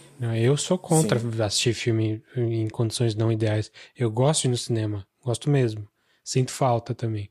Mas, em termos de política, eu prefiro meu filme sendo visto mais do que não sendo visto e só sendo visto por uma elitezinha que é, só Uhum. vê filme de tal e tal jeito. Eu acho que tem que democratizar sim, é, inclusive na distribuição. Então, que seja pelo Netflix, que seja pelo, pelo streaming do Disney Plus, mas tem que mais gente possível tem que poder, tem que ter chance de ver. sim sem dúvida O cinema, o E- filme é feito para ser visto, não é, não é feito para não é pra guardar ficar na, na é pra prateleira. guardar. falamos de Luca vamos pro próximo Vamos falar do Loki. Trocar umas vogais aí só. Ah, muito bom. Nossa, que maravilha. Fiquei muito satisfeito com essa. Tá, bom, a gente, a gente acabou falando um monte de coisa da Viúva Negra antes, né? Mas, mas vamos falar do Loki primeiro, porque Loki. mais gente deve ter visto. Então, Loki é a terceira série do, da, da- do MCU na, no Disney Plus, depois da WandaVision e do Falcon e Winter Soldier. Era uma daquelas que eu, pessoalmente, não estava muito animado, não. Um pouco porque nunca fui muito fã do personagem. Pra mim, ele era um vilão que estava sendo. Ele deu meio certo no primeiro Thor, que eu acho um filme ruim. E eles tentaram fazer ele virar aquele vilão que não é vilão, muito carismático, que as pessoas torcem mais por ele do que, pelo, do que pelos mocinhos. E eu achava que ele não era no nível magneto, assim, pra tanto. Ainda mais porque ele era o deus do da traquinagem, né, dos mischief lá. E eu acho que ele nunca foi muito traquinas, pra m- manter o termo. Sim, É, sim. Acho que historicamente, assim, mi- mitologicamente falando, o personagem deveria ser muito mais Malandro. mais, mais malandro, mais, é, de, de pregar peça, pregar peça. E no MCU ele é só egoísta, assim. Ele é voltado pra si mesmo e ele quer as coisas dele e não tá se importando com os outros. Por isso ele acaba sendo vilão, né? Ele acaba ajudando o Thanos lá na, na invasão do primeiro Avengers. Mas não achava ele grande coisa. Achava ele meio que pouco explorado, explorado de maneira errada e tal. Eu sei que eu tô na minoria, eu sei que muita gente adora. Mas enfim. Aí. É, eu, ia, eu ia fazer esse contraponto. Sim. Vo- Você é um dos que gosta bastante, é isso? Não, eu acho, eu, eu acho assim, o primeiro e o segundo Thor, é, eles são mais Loki do que Thor. Eu acho. É, o segundo, ele- principalmente, né? É, o Loki ele tem papel, papel de destaque, ele tem um papel de destaque imenso, né? Ele é o primeiro antagonista do, dos Avengers, de verdade. Ele é. O, o, o Tom Hiddleston casou perfeitamente com o personagem, eu acho. Ele tem Eu carisma. acho ele bom. O pro- ator eu acho bom. o, o Tom Hiddleston rouba a cena. Ele é um cara super charmoso, super fala super bem, tem um jeito de se portar como Loki. Então o Loki ele tem mu- muita coisa aí para entregar e ele teve um arco interessante até no, no, no cinema. Um arco de sempre de redenção, né? Todo filme tem um pouco de redenção do, do Loki até chegar na redenção suprema. Spoilers de, de Vingadores é, Endgame. Spoilers pra todos os filmes da Marvel até Loki, né? É, é isso. Sejamos- Vai. Se você tá começando a assistir Loki da, do, do- só na série, você tá errado. Volta e vê tudo de novo. Porque é isso. Basicamente, esse personagem tem, tem história e ele só tá onde ele tá porque ele tem história. E é uma história que já não é muito fácil de, de entender, porque no final, ele, o maior ato de redenção é que ele morre pelo irmão. Ele morre sem entregar. Ele tipo mostra uma hombridade e uma e um, uma- um, um sentido de propósito maior do que a própria sobrevivência. E aí ele tem uma chance de numa volta ao passado para recuperar é, as joias do infinito, ele tem uma chance de fugir. E ele, o personagem que foge, ele não passou pela redenção do personagem que, mo que morre. Ele tá no começo dele. Ele tava tentando dominar a Terra. Ele tinha falado pro público no, no, sei lá, no Times Square ou no Bryant Park, sei lá em que, que parte de Nova York ele tava, Kneel Before Me. Eu sou um deus. É esse Loki É. que é o protagonista da série, não é o Loki. Esse é o Loki que é, esse é o Loki que foge e é o protagonista da série da, da, da Marvel Studios na Disney Plus. Esse é o cara e ele começa preso. Ele começa preso porque ele desviou da timeline suprema. E aí esse é um conceito que a gente não tinha no MCU até agora, né? É, a gente vai falar bem pouco em termos de trama, porque é legal. Logo, logo no primeiro episódio já é legal você ser impactado pelas coisas que acontecem ali. Mas é, acho que o que dá pra dizer antes é que é, a série vira uma brincadeira com um retrofuturo burocrático, repartição e, e- e viagem no tempo. É uma coisa meio Portal, assim, uma coisa. Se você Muito, jogou Por- Portal, Portal 2, Portal. assim. Inclusive tem, tem uma, um dos desenhinhos que aparece no, no, no Loki. É o portal do Portal igual, assim, do, daquele ícone de. Aquele ícone humanoide de tipo banheiro masculino e tal. Aquele bem simplesinho, só preto. É, saindo de um portalzinho que é, isso, é uma coisa que tá, tá no jogo. É, é uma questão como se umas coisas absurdas, uns conceitos bizarros de viagem no tempo e, e multiverso e timelines variadas fosse normalizada para um, um mundo super burocrático, uma empresa em que tu tem os burocratas ali carimbando papel que tem a ver com a timeline e tal. E um desses burocratas é o Owen Wilson, que já aparece logo no começo ali do, do, episódio. Então, que dá pra falar antes de spoiler é o Loki tá preso numa agência, não é uma agência, né? Uma agência, né? TMA? É uma Time, agência. Time Management. Variant. Não lembro. Time Tá esqueci- Va- é não, TVA. TVA. É, Time, Variance Agency, né? Agency. É. Acho que é isso. E ele é preso por essa agência que precisa, porque ele é uma variante do que deveria acontecer para a timeline suprema.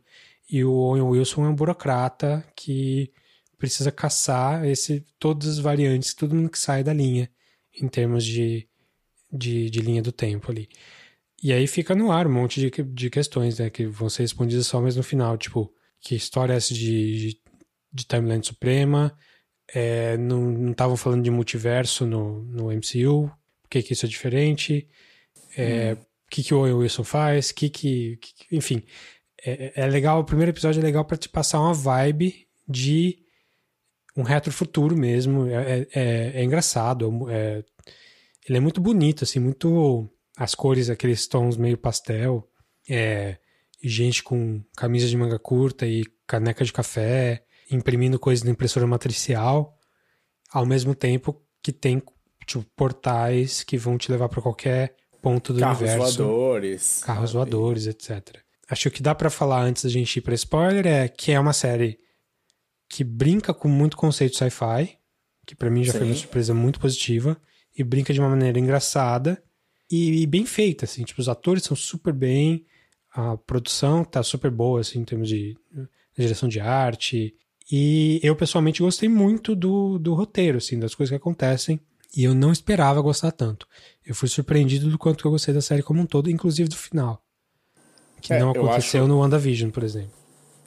Eu acho que é uma série que que ela, ela foi muito criativa, ela teve muita liberdade, era um espaço muito é, é muito amplo para trabalhar, porque é uma zona cinza. É, apesar da TVA existir nos quadrinhos, eu mesmo que acompanhei por bastante tempo quadrinhos e já não acompanho também há bastante tempo, eu vi muito pouco da TVA. Eu tive de pesquisar para poder falar sobre. Então eles tinham muito espaço para criar. E eles aproveitaram o espaço. Eles aproveitaram o personagem que eles tinham da melhor maneira possível e eles deram uma refrescada. Tem aí o Owen Wilson interpretando o Owen Wilson. E, e eu, eu adoro ele, então pra mim tá ótimo. Eu acho que funcionou muito, muito bem. Tem personagens muito legais, tem ótimos atores em papéis-chave, deram espaço para atores muito legais participarem, tem bons efeitos especiais, na- na- nada te tira da imersão da série. Então funciona bem. Seis Sim. episódios. Seis episódios só, curtinha, Uhum. divertida, vai te fazer pensar em algumas coisas, tipo, não é. Não, não desce suave, assim. Não, não é questão de temas profundos e nada, mas é sci-fi, então tem conceitos legais ali por trás. Eu não sei se eu gostei mais dela do WandaVision. Eu gostei mais. Eu sei que o WandaVision teve coisas que eu não gostei, e o Loki teve menos coisas que eu não gostei. É, mas, eu- Mas- eu acho. Wanda, quando o WandaVision foi in- incrível, ela foi mais incrível do que Loki. É, pode ser. E, e aí no final, no balanço final, Loki sai meio que por cima porque ele teve menos lows. O problema do WandaVision é o fim. É, então. Pois é, acho que é por aí mesmo. Ba- Basicamente isso. Vocês estão vendo um personagem que teve uma, uma estrada boa aí de, de vida, mas sem ele ter chegado até o fim da curvatura dele aí, porque ele foge antes da, do que seria o destino certo dele. E é por isso que ele tá na situação que ele tá. Ele foge do que seria o destino programado por alguém pra ele. Pra alguém não. O destino programado pra ele. Pois é. É, Vamos então falar de spoilers aí pra gente poder falar um pouquinho mais abertamente. Então, a partir de agora, spoilers para Loki.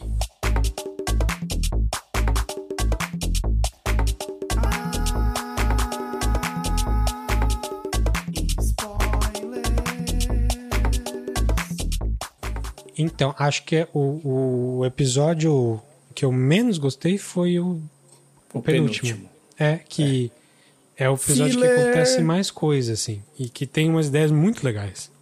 Que são os vários Mas Loki. é. Tem o Classic Mas é Loki filler. lá, né? É, então. Ele é filler, ele é umas ações assim que, ah, vai e volta, a gente vai pra cá, depois vai pra lá. E isso é meio inconsequente, assim, meio...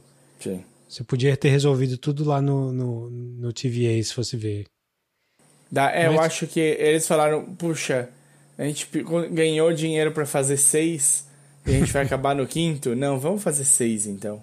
É assim, legal, talvez os melhores efeitos da, da Sim, série foi seja legal, no quinto.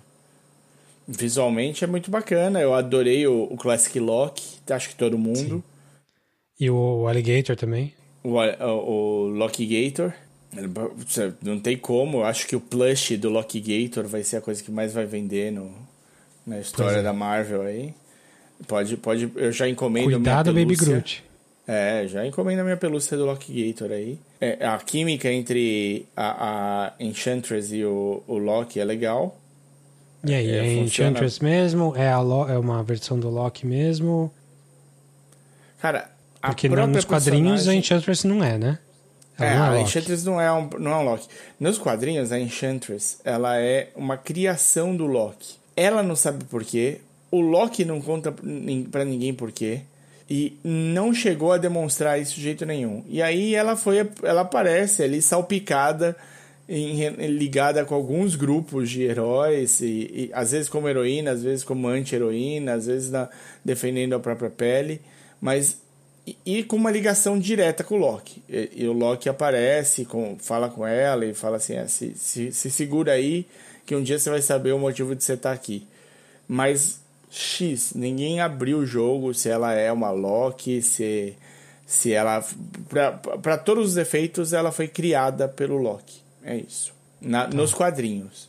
Na série, não. A série Não, nunca série passa ela é perto uma- disso. Ela é uma variação do Loki. Ele é um, um Loki como o, o jacaré Loki. é. Uhum. E eu acho muito legal e apropriado ele se apaixonar por ela, por ele, por ele mesmo. O cara mais Porque- narcisista que tem. Exatamente, tá? E, e só isso já é um conceito bom e bem aplicado na série. E os dois têm química, né? Tipo, dá pra ele os diálogos deles são muito bons, eles têm um vai e vem ali legal de, de, de argumentação. Talvez ele se apaixone por ela um pouco rápido demais, assim, não sei. Mas seis É. episódios só, tipo, ele descobre ela no segundo. Mas, mas eu acho que funciona. Funcionou. apropriado. Acho que funcionou. É apropriado pro, pro tipo de personagem que ele é. Eu gostei muito do, da ideia de onde ela se escondia. Sim, pois é. Nos, nos cata- nas, casta- nas catástrofes onde não tinha sobrevivente. Então É. não ia ter variação possível para entregar que ela tava lá. Realmente, é, uma, uma boa sacada. é- a ideia é bem é uma sci-fi, ideia né? safada. É, é uma ideia safadinha. Uma ideia sci-fi e uma ideia safada. Isso, é, espertinha, né? É uma ideia espertinha.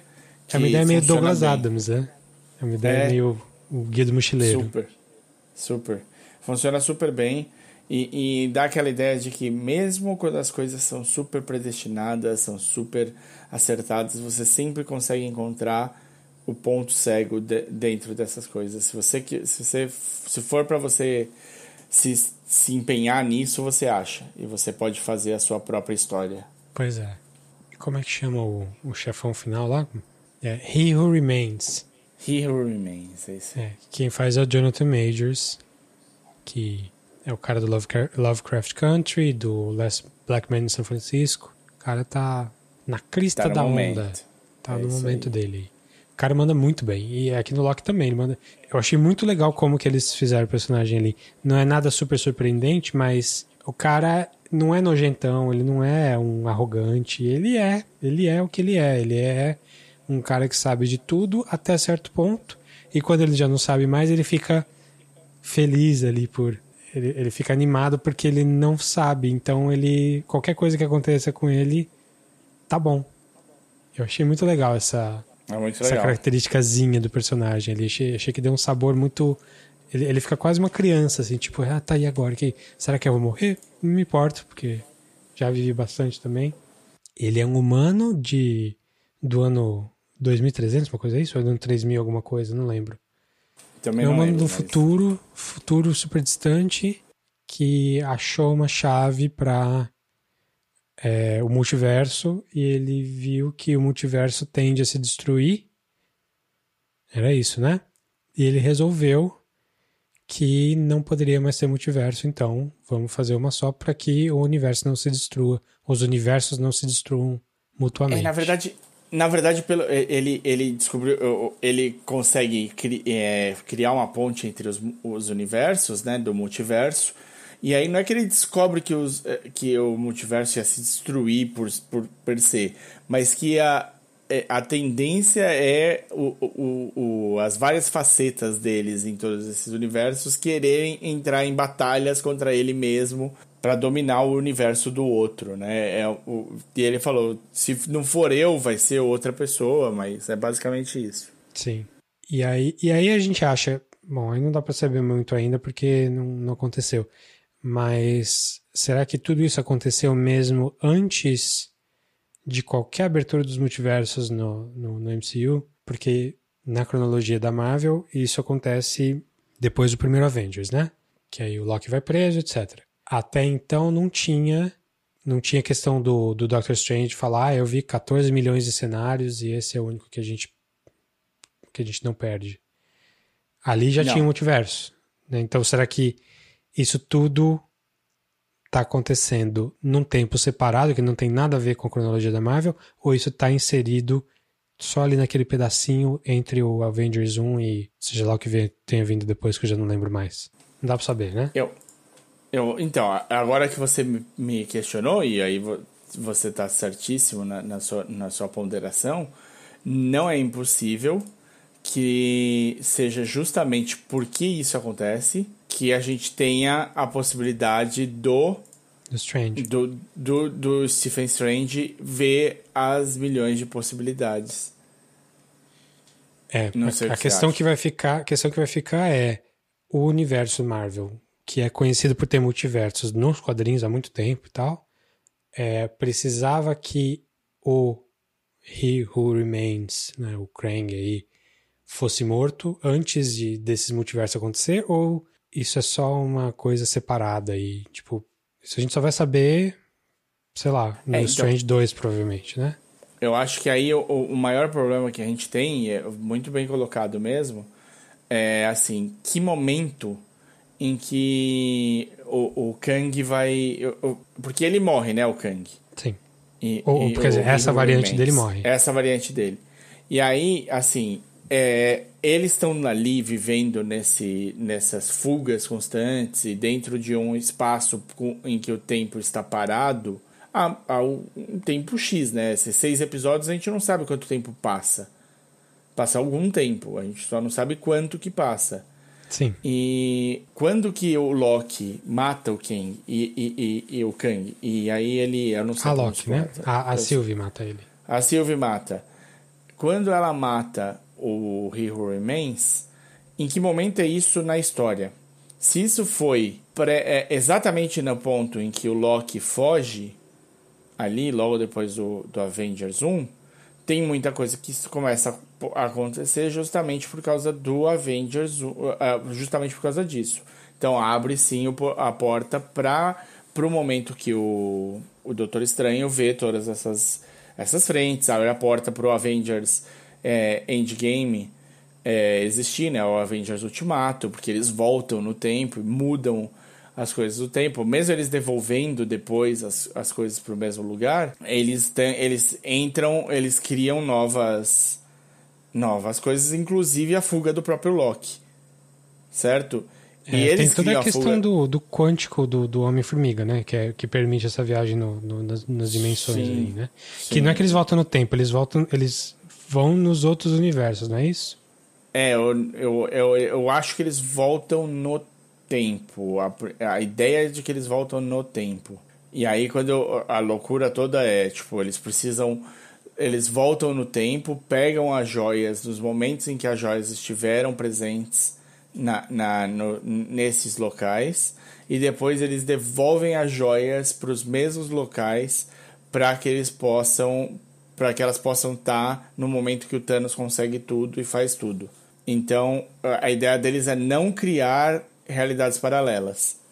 Por isso que eles fazem essa, essa viagem, essa, essa ida, e o capitão volta devolvendo tudo. Inclusive, ele volta devolvendo o Mjolnir, né? o, o martelo do Thor, porque o Thor precisa que ele esteja lá em, em Asgard pro Thor 2. Eu não lembro qual que era a ordem exata, mas para alguma coisa assim. E aí eles perdem o Tesseract, mas eles sabem que o Tesseract estava em poder da Shield no passado, ainda mais passado. E aí eles voltam pro passado, ainda mais passado. O Homem de Ferro encontra o pai dele e essa coisa toda. E aí depois, quando eles vão devolver, eles devolvem lá pro. teoricamente, né? A ideia que eles dão é que o Capitão América volta lá pro pai dele, do Homem de Ferro, e devolve lá a, a joia. Porque a joia que foi roubada, é, essa joia, o, o Tesseract precisa fazer todo o caminho que ele fez para chegar no ponto em que o Loki rouba e aí faz a série. Então, teo- teoricamente, tirando essa linha que o Loki rouba e foge, nenhuma outra linha foi criada a partir dos eventos do, do Vingadores Endgame. Acho que não, hein? Eu acho que a história do. E a Nebula, lembra? Que ela encontra ela mesma, ela, ela vira uma variante. É, isso eu não sei. Nebula, irmã- irmã da. Filha do Thanos lá, filha adotiva do Thanos. Sim, sim, é o... Eu não lembro qual dos filmes, eu eu já falei que eu não revejo, né? Mas tô- é, abri aqui o wiki do, do MCU e fala dela que, que ela, a, she- ela accidentally became entangled with an alternate version of herself and made an alternate Thanos, né? Que é a história do Avengers final que tem o, outro, o Thanos que aparece no, no Endgame é o Gamora, Thanos né? antes é, é outro Thanos, não é o Thanos que passou por tudo aquilo. Então, tudo aquilo, a Nebula, como quando ela estava separada, como tinha, quando tinha duas Nebulas, a- o TVA não foi atrás dela. Então, talvez ali o TVA já, o TVA já não estava mais funcionando. Já teria Sim, morrido o pode cara ser. lá. Po- Pode ser, pode ser. Tudo isso É que a gente está falando é especulação baseado em coisas, coisas mínimas, assim, né? É, tudo isso a gente vai saber, no mínimo, no Stranger 2 ou talvez mais. Então, é, o, é bem possível. Esse caminho que você fez faz todo sentido. Tipo, se a nébula ali se viu e a, e a nébula original entendeu que a nébula. É, porque o Avengers não quebra o, a linha, mas o Thanos do passado vem pro futuro. Então, Ele quebra a linha. A questão, acho que o que a gente tá querendo saber e não dá pra saber ainda é quando que o multiverso foi permitido, assim, quando que a obra do He Who Remains deixou de fazer efeito com o TVA. Foi na época do Avengers 1, foi quando o Loki escapou ali, porque foi aí, aí tem que ver, porque ele só escapou porque teve esse time heist ali dos, do- dos Avengers indo eles, eles abriram essa brecha. Mas se isso foi a causa, é, quando uma coisa é a causa de si própria, né? Tipo, foi isso que foi a causa do, do Loki ir pro TVA e foi o Loki ir pro TVA que causou o final do TVA no final? Ou teve algum outro fato que a gente não sabe ainda? Sabe, a, a, a gente não tem essa informação ainda, né? A gente tá aqui só viajando. Não, perfeito. Mas é legal, Eu acho, legal fazer. Não, eu acho, é, eu acho que aí é uma, são as perguntas que têm que ser feitas mesmo. É para ser complicado e aí abre esse monte de pergunta. A outra possibilidade, que é uma possibilidade que eu pensei na época, é de esse final do Loki ser exatamente no momento que a gente tá agora na no timeline. A gente vai passar a ter os aftermatches do que o Loki fez vão começar a repercutir agora no, no MCU. E aí, por isso que eu imaginei é, o que o Loki causou com essa a, a série do Loki, não o Loki em si, porque a gente acabou de ah, falar que foi a Sylvie, é que vai criar o Doutor Estranho 2, que a gente já sabe, a gente já sabe que tá ligado também a, a, a Scarlet Witch, né, a, a feiticeira, Sim. tá ligado a Wanda, e o que vai abrir, e aí aqui eu tenho, tenho um mega spoiler, se você não quiser ouvir, tape os ouvidos por um segundo, o Ant-Man é a Vespa Quantum Mania, em que... É o título do filme? É, é o, e que sai em 2023 e que tem já confirmado o Kang, o Kang the Conqueror. Certo. Bom, isso tudo baseado nos títulos, né? Tipo, Sim. pouca informação. Sim, mas o, o Kang tá lá. O, o, o, o Jonathan Majors está no, no Quantum Mania. Ele Mas também independente no dessas Creed coisas- 3. Independente dessas viagens todas, eu acho que a série terminou muito legal. Porque Sim. ela terminou um esquema meio meio Twilight Zone, assim. Ela termina... Tipo, tem a morte do, do cara, né? Que a Sylvie mata o cara lá. E aí o final final é quando... Ela empurra É. o Loki pra poder matar o cara. Isso, e aí ele chega no TVA, o Loki chega no TVA e vê o Owen Wilson lá e a, e a outra, que eu esqueci o nome agora. A A Rai, Gugun Bataraw lá. que tá E- muito demais nessa série. Sim. E ele fala, é, nossa, a gente precisa fazer não sei o quê. Aí os caras falam, quem é você? O quê? Rainslayer. Renslayer, isso. E eles não reconhecem ele. E acaba ali. Eu achei demais. Eu acho que se acabasse ali mesmo, a série não tivesse segunda temporada, eu já ia adorar. assim, porque foi um final Sim. bem de sci-fi clássico anos 50, assim, bem Twilight Zone mesmo. Você fez tudo, você chegou num dilema moral, você decidiu o que você vai fazer, que é matar o cara e abrir o free will e mesmo e arriscar uma, um multiverso explodindo, e você chega no lugar e já é outro universo, ninguém sabe que você é. Tipo, como se tivesse pisado numa borboleta no passado e voltou pro futuro e tá chovendo rosquinhas. É, bem legal. Poxa, isso é, é- é- é brincar com sci-fi. O quadrinho vive brincando com sci-fi porque o quadrinho tá ligado na a origem do quadrinho e a origem do sci-fi é, na cultura pop, assim, é meio ao mesmo tempo, né? Uhum. Claro, tem sci-fi antes do quadrinho, mas é, foi uma coisa que, principalmente quadrinho de, de, de herói, assim, meio que, que navegou a mesma onda ali. E, e eu acho que isso não tinha aparecido até agora em nenhum filme da Marvel. Talvez nenhum filme de herói, assim, não nesse nível de, de um, um clássico sci-fi. Não é nem Philip K. Dick, assim, é uma coisa mais antiga mesmo, mais aquelas coisas Sim, bem sim. pulp do Richard Matheson, aquele do I Am Legend, tá? Que tem que tem, o- tem o twist no final e o twist é sempre Olha a Dark. merda que aconteceu. Ah, twist dark. assim. Então é, eu achei, eu adorei. Adorei Sim, mesmo. E eu não esperava que fosse gostar tanto. Acho que basicamente é isso. É, é melhor, é, são os melhores, né? Quando a gente não espera. Sim. Maravilha. Esse é o Loki. Eu acho que a gente fechou bem. Ele fechou melhor ainda.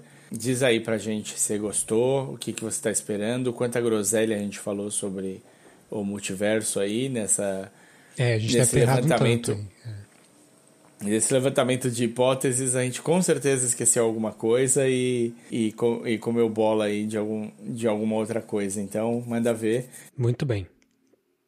Então esse é o Loki. Vai ter segunda temporada. Legal, vamos ver. E agora a gente vai voltar de novo. Tipo, Loki não, não deixa de ser uma prequel, né? Que, que passa ali no, no meio do final do primeiro Avengers. E agora a gente vai falar de outra. Não é bem Prequel. uma prequel, né? Mas ela é antes do Infinity War, né? É, ela é à frente do Loki, mas antes dos, presen- do- dos eventos atuais. É pós-Civil War? É- É no Civil War que ela, que ela É foge? pós-Civil War. É pós-Civil War. É- Pós-Civil eles War antes todos- do Infinity War. Isso. E a gente vai falar do Black Widow, né? Estamos falando do Black Widow. Muito bem. Então, decidiram fa- fazer o- a história de uma personagem que não tinha história, né? No MCU. Ela tem história no quadrinho, bastante, há bastante tempo. Uma personagem Ainda assim. super difícil de fazer no MCU história. É, porque ela não tem poderes, né? Se for ver. Não, não, é, é o pior. A história dela, original dos quadrinhos, é Guerra Fria. Sim, pois é. E pra ela fazer Guerra Fria, ela seria uma senhora. E não seria Scarlett Johansson pulando com as suas pernas pra dar chave de braço nas pessoas por aí. E caindo no chão na, na pose de três contatos, né? Isso, com o cabelinho. Com uma perna é. esticada, uma perna dobrada, um braço no chão e a, a jogadinha de cabeça. Eu Que é- acho. Eu acho que essa é a pose que já foi trademark do Homem-Aranha. Dos quadrinhos. Mas, Mas ela não tinha melhor. cabeleira pra fazer, né? Não, não, she does it better. Tá, tá certinho. Ela faz melhor. Ela vende muito mais que o Homem-Aranha. Fora que ela fez primeiro no- nos filmes. Então é dela. Cinematicamente é dela, trademark da Viúva Negra. Esse é o poder dela. Cair no ponto, em, três, em três pontos de apoio com o cabelo pra flutuando. A Florence Pugh descobriu ela. Ela-. Agora ninguém vai deixar de ver. É, é um filme, a gente tá falando, fazendo uma piada, porque é uma piada feita no filme. é, já, já mostra quanto que o filme é cheio de humor, muito mais do que eu tava esperando. assim. É um, é um filme engraçado, como se fosse um filme do Homem-Aranha, quase, em termos de quantidade de humor. É mais de uma personagem que teoricamente deveria ser muito mais sombria, né? Muito mais cheia de traumas e séria e tal. Vocês conhecem a Viúva Negra dos filmes da Marvel. Viúva Negra é uma personagem da Marvel que apareceu no Homem de Ferro 2 e foi lentamente sendo desenvolvida. Ela é das poucas personagens que não teve a opção de ter um filme solo. A gente conta aí o Hulk por motivos legais e o Gavião Arqueiro por motivos de ninguém tinha pedido. Apesar de ter boa sequência do Gavião, muito boa sequência do Gavião, é, eles exploram aqui e ali em algumas linhas de história que apareceram durante esse tempo, essa, essas, esses, essas narrativas do Gavião, e devem aproveitar muito mais na série que vai ter do Gavião Arqueiro, que deve sair ainda esse ano, ali por novembro, pelo que eu entendi. Tudo leva a, ser, a crer que vai ser nessa linha, né? A Marvel está seguindo agora duas linhas muito claras, por enquanto, que é a Marvel Pé no Chão, que ela tinha antes com o, o Capitão América, né? O Cap- sendo o, o mais claro do- dos eventos é o Capitão América 2, que é o, o Soldado Invernal, que tem sim grandes batalhas, tem sim uma pancadaria desmedida, mas é um filme de espionagem, e aí é onde entram esses, esses personagens, e a linha, mágica e cósmica que é, passa pelo Loki, passa pelo, Gavi, pelo Guardiões e passou pela WandaVision E o Strange. e o Strange. Então isso vai estar sendo desenvolvido em paralelo, né? E é como é nos quadrinhos também. Essas pessoas elas vivem no mesmo universo, apesar de não terem muito como ter uma ligação real entre uma e outra, aquela coisa que a gente sempre fala. Num, numa briga da Liga da Justiça, o Batman meio que sobra. Porque se, tá tendo, se o Superman tá tendo problemas para resolver o pepino, o Batman não vai, não vai ser o Batman que vai salvar. Ele pode ter a ideia, e aí a gente precisa de um trabalho melhor do Batman. Mas não estamos falando de Liga da Justiça, estamos falando do, do filme da Viúva Negra. A Viúva, então, foi muito pouco desenvolvida nesse período, vamos ser sinceros. Ela só apareceu em filme de galera e nunca sendo central, né? Ela era colateral ali. Ela tá no Homem de Ferro 2, ela tá no Capitão América 2, ela tá no Vingadores 1, 2, 3 e 4. Ela é muito importante no 4, eu acho que ela passa um senso super importante ali no 4 e é onde talvez tenha o melhor desenvolvimento, desenvolvimento da personagem. O que ela morre. O endgame, o que ela morre. Ela é super importante. Ela começa, ela abre a narrativa. Ela é a pessoa que não desistiu, que tá carregando o bastião ali, que tá sentada e fazendo as reuniões com Carol Danvers, com Michonne. Esqueci o nome da personagem em Okoi. Acho que é Okoi. Não lembro também, É, mas é a, a de com- Wakanda. lá. Com, é, com o Rocket, com todo mundo. E ela que tá sendo meio que, tipo, a líder que tá nessa, né, carregando a bandeira e a tocha. E ela que é nossa bússola moral nesse, nesse filme e nossa, nossa âncora sentimental, né? Onde a gente se apoia para sentir as dores ali junto do Capitão América, talvez, nesse, nesse começo. Então ela é super importante no Vingadores 4. E é, tem, é, talvez... é a morte mais, mais desperdiçada ali, que só não foi o Hawkeye, foi ela, porque o passe dela é mais caro, da Scarlett Johansson. É, não, o, o, o motivo no, no filme é ela não tem família, ela não tem ninguém, o Hawkeye tem mulher e filhas.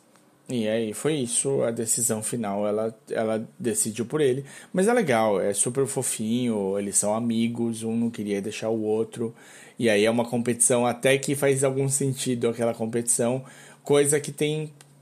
Bom, não vou falar ainda porque eu não vou dar spoilers do filme. Esse filme então se passa entre o Capitão América 3, Guerra Civil, e o Vingadores 3, é, como é que ficou? Infinity War. Infinity War, é, Guerra Infinita. E ela, basicamente, a gente vai ter um vislumbre da história da viúva com uma peripécia, vamos dizer assim, uma última. Uma última não dá para falar, né? Porque eles podem colocar mais 52 no meio. Mas um, um trabalho que ela fez nesse, nesse interim, nesse pedaço que a gente não tinha da vida dela entre uma história e outra. É, basicamente ninguém eu- perguntou. Ninguém perguntou por que ela sumiu entre um filme e outro ali. Mas E eles eles, quiseram contando. contar essa história mesmo assim. E é uma história é isso que a gente vai bem contada. Bem contada. Você que gostou? abre. Eu gostei, gostei. É, eu acho que ó, o, o prólogo é uma das partes mais legais do filme. Quando o filme começa ali, acho que não é não é spoiler falar que Não. tem a ver com The Americans, né? É o não. prólogo. Então, é, o prólogo é na infância dela. Você conhece ela, conhece a irmã. Ela tem, ela com 13, 14 anos, talvez menos 12, e a irmã mais novinha, vivendo em Ohio, bem, bem idílica mesmo, bem americana assim. E você descobre logo no começo que os pais, na verdade, são espiões russos na Guerra Fria. Não, E é uma situação. Já é pós-Guerra Fria. pós. Já é 90 alguma coisa. É, mas eles são espiões dessa, dessa organização russa, que, é, que vai ser a, mo- a motriz de maldade do filme. E eles têm que abandonar o posto deles de, de agentes infiltrados. E aí começa já uma cena de ação super legal. Então, é, é, é bem essa, essa, essa questão de Americans mesmo, de você ver a família fugindo da, da verdade porque eles são infiltrados ali. Eu gostei bastante, tipo, dá, dá pra ver um pouco da personalidade de cada um. E depois você descobre como que isso não era o que parecia e tal. Mas no geral eu achei um filme bem, bem legalzinho, assim, só que ele é inconsequente, né? Pelo menos até onde a gente sabe, ele é inconsequente, porque todo mundo sabe que ela vai morrer, todo mundo sabe como ela vai morrer, todo mundo sabe quando ela vai morrer. O que ele apresenta aí, assim, as séries da Marvel, que estão no Disney Plus, e esse filme da Viúva, eles apresentam personagens que vão ser importantes para a próxima fase da Marvel, para a fase 4. Esses personagens que eles introduzem vão aparecer, sem dúvida, em outros em outras produções e vão começar a ter alguma relevância na história. Então eles servem também de ponte para a entrada desses personagens. Esse é um filme que vai trazer personagens que vão ser utilizados. Sim. Você tá falando especificamente da Helena. E Helena, especificamente dela. Nesse filme É. a irmã é, é, é. é que vai ser útil. Tá passando Eu bastão, adorei. né? Ela tá passando bastão. Eu acho que muito legal o, o, o Red Guardian. Acho que tem personagens muito legais no filme. Eu acho que é uma história que tá bem contada. Ela não é uma história que vai fazer falta pra ninguém. Mas é uma história que tá super divertida. Ela tem. os- É, é um filme pipoca. Um filme totalmente pipoca. É um blockbuster. Ele não faz você pensar. Ele não muda a sua vida. Ele muda pouco o seu dia. Ele te dá divertimento em forma de comédia em, em- em entretenimento, né? Em forma de comédia e de ação. É isso, é um filme desse escopo, desse tamanho, só. Sim. É, acho que o diferencial ali é que é um filme principalmente feminino, diretora, a- as personagens principais são, são, são mulheres, a maioria dos, dos henchmen, né, dos capangas, são mulheres também, a maioria é mulher também. É, então tem, tem duas figuras masculinas ali principais, do, de um lado e do outro, mas o resto é um filme feminino. E isso acho que já, já tem um mérito ali de, de, de trazer isso para o grupo de filmes da Marvel para mostrar esse ponto de vista também. Não é o Ótimo, primeiro filme. Concordo. Não é o primeiro filme com, com o elenco principal feminino, porque tem, teve a Capitã Marvel, né? Teve mais Sim. algum? Acho que não, né? Não, a Capitão Marvel veio De primeiro. principal, é. Mas me parece que esse é. Mas a é Capitã Marvel mais- tinha bem mais homens em posições de destaque, inclusive os principais vilões eram homens, né? Tinha Sim, uma menina é. só na. E assim, E- o Black Widow tem uns temas um pouco mais profundos, sim, quando ele fala de. família. Fala de família, sim, que é legal. Acho que a parte mais do humor ali tá na família, tá na família que você escolhe, como você. é, você pode passar anos sem ter contato com a família, e quando você volta, você tem as mesmas dinâmicas, mas também tem a questão de abuso de poder, tem questão de, de tráfico, s- tráfico humano, né, de, de, de lavagem cerebral, de, de, de usar mulheres para coisas nefastas. Tem tudo isso que não é assim super complexo e super profundo e tal, mas são temas que é legal você ver num filme da Marvel, assim, porque não é uma coisa. É, Geralmente eles o vilão a quer conquistar o fundo, mundo, né? Não, não exploram a Eles- fundo. É, esses Ele- temas estão lá. Mas Ele chega a ser um fundo. filme de vingança, de certa forma, né? Que é. Acho que é o primeiro filme da Marvel que trata disso mais especificamente. Especialmente vingança feminina. Não chega a ser aqueles rape revenge, assim, que é um, um subgênero aí de, de filmes de, de ação. Mas ele flerta com isso, porque a Viva Negra foi. É, é quase um La Femme Nikita, né? Nikita, lembra? Uhum. O filme do Luc Besson? Que ela É bem tem que próximo do La Femme Nikita. Acho que você aí achou um belo paralelo. É, que ela era, foi programada como assassina e escapou, e aí tem que se vingar, tem que se vingar do, de quem programou ela dessa forma. Os meus problemas com o filme é que primeiro fica óbvio, fica claro, fica muito claro que é tipo um afterthought. Ele é um filme que, puxa, a gente tinha isso aqui, por que a gente não fez isso, né, antes? tipo, perdemos, Esse filme perdemos aqui podia ter acontecido cronologicamente, né? Ele podia ter Sim. acontecido entre o Capitão América 3 e o Infinity War. Perderam o bonde e resolveram, vamos fingir que nada aconteceu e que a gente sempre programou isso aqui, porque vai pegar legal. Isso é uma coisa que fica clara no filme, é um filme que, tipo, ele foi pensado já depois. Puxa, e, e assim, claro, né, é, é aquela coisa, ah, vocês sabem que ela morreu, mas o, o, ela tá com um filme marcado para sair em 2020. Então vocês vão, vão se surpreender de, por- desse jeito, porque como é que pode ter isso? E surpreendeu, acho que zero pessoas nesse sentido. É, ele ficou. Tem esse problema. Eu acho que, tipo, ele é um filme que você olha e fala assim: tá, se ele fosse feito na época ia ser legal, ia, ia ser talvez mais legal do que ele foi, tá sendo agora. E nesse momento ele me passa a sensação de que foi, putz, a gente só pensou nisso depois. Perdemos o bonde, mas vamos tentar entrar no bonde mesmo assim. Então, Pode ser. não sei, não sei. Eu fiquei com essa sensação e é uma sensação meio ruim de, de ter. Mas em si, assim, o filme funciona, a Marvel, mais uma vez, né? Tipo, tem, tem a roupinha, eles vestem a roupinha da Marvel no filme, e aí o filme vai funcionar de um jeito Marvel. Se você tá pronto pra se divertir desse jeito, vai dar certo. Pois é. Quer falar um pouquinho de spoiler? Vamos. Quer falar mais alguma coisa?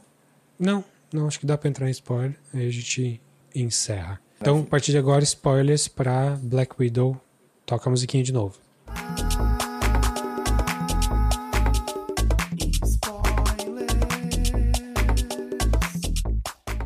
Gente sabe que a Black Widow não vai morrer, obviamente, porque, né, ela vive depois. Zero perigo nisso. É. É, mas a gente tem uma passada de bastão mesmo assim com a Helena, né? Com a, com a irmã dela, Sim. que Tá já pra isso. tá programada para aparecer, pelo menos é, a julgar pela cena pós-crédito, na série do Hawkeye. Sim. Aí a questão E- vai ser: será que ela foi apagada no blip e tá voltando com a mesma sede de sangue aí, que foi pouco tempo depois? Ou será que ela tava escondida por 7, 8 anos ali pra ir atrás do Hawkeye no momento certo? né? Isso vamos saber no fim do ano aí. Não, mas é que a irmã dela morreu só agora. A irmã dela morre depois do blip, depois de tudo. Ah, é verdade. O, o- É, não... a, a Julia Louis-Dreyfus lá aparece pra ela depois do blip, né? Depois de tudo. É verdade. Então, Sim. você tem razão. E aí É. tem essa. Tem, tem esse porém, né? A Julia, a Julia Louis-Dreyfus ia aparecer primeiro no filme da Black Widow, né? E aí, como eles não lançam. do, do Falcon Winter Soldier, né? Isso, então como eles não lançam o filme da Black Widow por causa da pandemia e lançam o Falcon and the Winter Soldier, você conhece a Valentina no Falcon and Winter Soldier e depois você vê ela de novo no, no filme. O que muda picas é só porque ela não foi apresentada num filme e ela aí sei lá se pra Julia Louis-Dreyfus fez alguma diferença, mas é muito interessante de ver quem que ela tá trazendo pra debaixo da asa, né? O, o agente americano, a nova viúva negra, é, você vai tendo personagens interessantes na manga da, da Valentina. A Valentina é uma personagem que vai ser que pode ser muito bem explorada, né? Ela foi amante do Nick Fury, ela foi da Shield e ela sai da Shield para trabalhar para si. Ela é uma agente dupla, a grande parte do tempo que ela trabalha e às vezes tripla. ela, ela, ela trai e, e distrai na mesma coisa. Ela é, é complexa, a Valentina. É interessante, vai ter, vai ter a série do Nick Fury aí, o, o, o, o Secret War. E talvez ela apareça aí, não ia, não ia ser nada mal se ela aparecesse. E a Florence Pugh aí, a, a, a- e Helena vai ter bastante tempo de para se mostrar. mo- E eu acho que é uma boa passagem de bastão. Sim, a Florence Pugh é uma puta atriz muito boa. Talvez boa demais pra Marvel, assim, pra falar a verdade. Então, eu, eu acho que assim, sendo sincero, aí eu vou, vou fazer uma crítica mais, mais, mais pesada. Um zero motivo pra ter uma briga com uma porra de um negócio caindo do céu. De novo, né? Num, Mais de tipo, uma nave voadora. É, é, é, tipo, aconteceu isso no Capitão América 2, em que ela tá. Sim, Aí caiu uma porra de uma ilha no, no Age of Ultron. sim. Causa toda uma treta pra eles que leva até o Civil War. E aí ela derruba mais outro negócio do céu. A especialidade dela é derrubar ameaças voadoras gigantes. que isso, cara? Não, falando sério, desnecessário, assim. O tamanho É, do. de novo, o terceiro ato dos filmes da Marvel, que é a parte que tem mais ação, é a parte mais fraca. Sim, é muito over nesse filme. Assim, eles tinham uma dificuldade muito grande de resolver, que era ter uma personagem que foi, era, foi forjada na Guerra Fria e ela não podendo ser da Guerra Fria. Porque, tipo, o filme começa nos anos 90. Então ela não é forjada na Guerra Fria. Ela é forjada numa parte de espionagem que já tá na baixa espionagem, não na alta. Na, na- no clássico, que o, o, o, o, o Guardião Vermelho e a, e a Rachel Weisz são, foram forjados. Eles são dessa época, eles são The Americans. Ela não. Então você já tá tendo de criar uma espionagem para uma, pra uma pessoa que não participou disso. Tem um negócio muito louco que, tipo, tinham aulas de balé pra ela, que a gente tem zero nesse filme. Mas em outros ela tem o flashback de estar estudando balé e o cacete. Então, X. É quando ela era menor ainda de idade, é quando ela era pequenininha na Rússia antes de ir para os Estados Unidos. Era isso, Faz né? sentido. Não, tudo bem. Não lembro, mas faz sentido. Ela O- pode ter tido treinamento antes dela ser. Porque aparentemente ela já estava nessa família falsa sabendo de tudo. E a menininha mais nova, e a Helena, não. Porque ela era muito nova. É, Ela, eu acho que ela, ela sabia a média, ela não sabia quanto que o pai, é- o, o Red Guardian e a Rachel Weisz não eram mesmo pai e mãe dela. Acho que essa é a sensação que me deu um pouco. É, mas ela se sentiu menos tra... ela se sentiu traída, super traída, e a vida dela é um pouco marcada por isso. Mas o... ela se sentiu menos traída do que a Florence Pugh, que cresceu com aquilo. A Helena acreditava naquilo como a família real dela, porque ela era muito pequena, ela não tinha como saber diferenciar. Sim. Mas o. Então, assim, o, o nível, de, o threat que eles estavam enfrentando era muito grande. Era um, um threat nível Vingadores. Dava para eles terem uma treta gigantesca com esse número de operativos que tinha no mundo. Dava pra Eles tinham que cena de- chegar no. no é, é, assim, o vilão é muito grande e importante pra ela, Sim. mas não é grande e importante pro mundo Marvel, né? É, ah, Não. ele é um criminoso que tem uns, umas espiãs assassinas. Tipo, bela bosta. Infiltrado no mundo inteiro, mas parecia que ele tinha milhares ali, né? Naquele.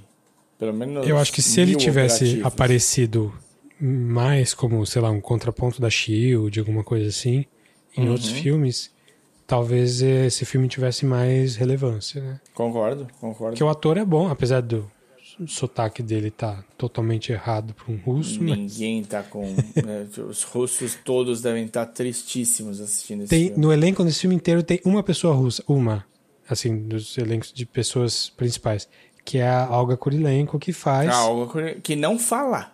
que não fala, é a única russa e ela não fala, nem para E acho que mostrar ela um nem. sotaque E, real. e aí eu vou, eu vou pesquisar agora, porque aí eu acho que a gente tá sendo um, um- um filho da puta, porque eu acho que ela é ucraniana. Ah, acho que é isso mesmo. Mas enfim, ela fala russo. É, ucraniana. Ela fala russo. E, e- e ela tem, tipo, duas frases no filme. Sei lá. No fim. Não, ela não fala, no filme ele não fala nenhuma vez. Nenhuma vez? Não, e- ela Nenhuma. fala it's, ela não fala it's over. Is, is it over? Quando ela quando quebra o negócio no Hum, talvez, pode ser. Acho que é isso só.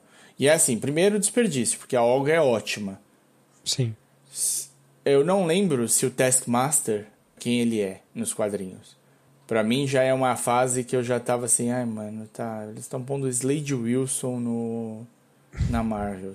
Porra, cara, eu prefiro o original. Cresci lendo Teen Titans, então eu não vou gostar do de um, de um maluquinho que, ai, copio todo mundo, todo jeito de puta ideiazinha, né, chinfrim do caralho. É uma ideia, Mas- de sempre, uma ideia bem quadrinhos, né? E pro É, filme não. da Viúva Negra eu achei que cabe. Porque Cabe, ela, não, coube, coube. ela não- não acho. A luta dela é versátil nesse sentido e tal. Mas, mas concordo. Não é acho super- descabível. Não, não acho descabível no, no filme e tal, mas aqui é uma história, uma ideia meio batida, meio óbvia zona, assim. Podia ser um, um robô no final, podia ser um Xorn da vida ou qualquer coisa, mas eu, eu realmente não. Acabei no. Eu não sei quem ele é, porque já era uma fase que eu não tava lendo tanto quadrinhos para poder te dizer, ah, é isso ou aquilo. De qualquer maneira, o que eu senti, além de ser um- um- um- uma, fase, uma parte final do filme que é legal, por quem não gosta de ver uma, uma briga em queda livre, essas coisas é legal, porra, firmeza tal. Se é só pela diversão, ótimo. Mas, sabe, tipo, quando você põe no, no grande esquema das coisas, não é a melhor das opções derrubar um negócio desse do céu De e novo. tudo mais. Ah, mas é, ah, mas ela acabou com a cadeia, né, da, da- das viúvas negras, tal, legal, bacana. Eu acho que tem pouco desenvolvimento da viúva no filme. Ela não é uma personagem que é muito aproveitada é, emocionalmente. Tipo, ela entra pra ser no primeiro filme que ela faz, ela é tipo a- uma gostosona que sabe lutar. Basicamente é isso. É a mina que o, o- ela tá ali perto, o Tony Stark fica pagando pau pra ela e toma um pau dela, né? E aí ela tem uma cena de ação num corredor em que ela dá um pau num monte de gente. Aí é, ela vai, tipo, o desenvolvimento dela é pequeno nos Vingadores, é razoável no, é legal no a química dela com o Capitão e com o, o Falcão no Soldado Invernal. Mas aí, tipo, ela chega no Vingadores 2 como sendo a mina que tem um lance com o Hulk e é quem pode pôr ele pra dormir. É meio que isso o papel dela. Sim. E aí- Ela, no geral, ela, Ela- nunca foi muito bem explorada mesmo. Não, e eu acho que a parte sentimental dela é pouco explorada nesse filme também. A Florence Pugh, ela entrega muito mais o sofrimento que ela teve e a crença que ela acredita que a família existe, que funciona e que eles são uma família e tudo mais, do que qualquer coisa que ela tem. Ela é super fechadona, resguardada, ela não, não, abre, não se abre para ninguém, para no final lançar, não, eu não tinha nenhuma família, agora tenho duas, é nós, vambora. Hum. Não sei, eu senti um pouco disso, assim. E claro, eu- né, tem eu- a- uma cena de helicóptero em que nenhuma bala pega em lugar nenhum que pode derrubar o helicóptero. É porque ela se gira muito rápido. É... É, eu, eu gosto, eu, eu gostei da dinâmica da família ali. Eu acho Sim. que o David o David Harbour- Harbour e a, a Rachel Weisz têm um- uma. Tipo, eles são muito diferentes, tanto como ator, como, como personagens ali também. É, eles trazem um, um humor e, e uma, uma tristeza, no caso da Rachel Weisz ali também, que, que é, é legal, ficou bom. Achei que mandaram bem, assim, trouxeram essas coisas novas pro filme. E é uma pena que provavelmente a gente não vai ver mais eles, né? Porque, sei lá. o David vejo- Harbour. Eu consigo ver o David Harbour aparecendo. Eu gostei muito das brigas imaginárias do, do Red Guardian com o Capitão América. Sim. Eu, eu consigo ver eles usando o David Harbour aqui e ali em alguma coisa, em algum filme a mais, assim. Ah, vamos pôr Ah, aqui. Sei lá. Eu acho que ele tá, ele tá muito atrelado. Bom, só se for pela Helena, né? Porque ele tá muito atrelado a. Sim. Agora Ah, a Rachel Weisz eu não consigo imaginar. É, A não e que- ela, assim, o personagem dela é problemático porque ela é basicamente uma vilã. Tipo, ela ajuda a treinar todas aquelas soldadas lá. E no final ela se redime porque a família dela voltou, sei lá. Muito mal contado o arco dela aí. Sim, sim. É, mas ela é, é, ela tem potencial pra ser alguma coisa interessante, mas eu duvido que ela apareça em qualquer momento. Até porque o passe da Weisz também não é barato, né? Imagina. Não. Não, eu acho que. Aí, desses daí, é pra aproveitar a Florence Pugh, que tá, eh, deve ter. Eu não sei se eles fizeram, assinaram. Eles falaram que eles iam parar de assinar o contrato para múltiplos filmes com os atores, mas eu não duvido que eles tenham amarrado ela para mais uns dois ou três aí, porque É faz parte. Talvez se eles conseguissem encaixar aí num, num filme mais divertido, uma coisa mais, mais arteira, o, o David Harbour talvez possa aparecer. Tirando isso, não vejo eh, muita gente. No WandaVision eles trouxeram o Visão de volta, serviu Sim. isso. E, e para mostrar os filhos, né, o, o, o Icano e o, o Corredorzinho. Os dois pod, podem ser bem relevantes, até porque vai ter a, a, a Kamala vai aparecer, numa, vai ter a, a sériezinha da Miss Marvel. Então também pode ser que a gente esteja começando a ver o Young Avenger sendo formado. O filme, o- a série do Hawkeye também deve trazer a filha do Hawkeye atirando um pouquinho mais com arco e flecha. E aí você já tem filha do Homem-Formiga, a filha do Hawkeye, os dois filhos da, do Visão e da Feiticeira. Você tem tipo a ba e a Kamala, você tem a base do Young Avengers aí pra fazer um filme mais teen. Olha, Vai é, faltar o Hulkling.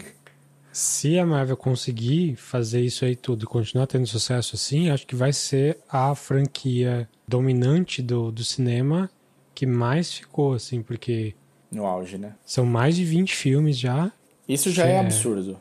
Só isso É, já é pois é. absurdo. Tipo, no começo dos anos 2000 teve a onda dos filmes de, de fantasia, tipo Senhor dos Anéis, ali trilogia, Harry Potter, teve um monte de filme, teve os outros filmes que teve pouca gente, mas nada durou.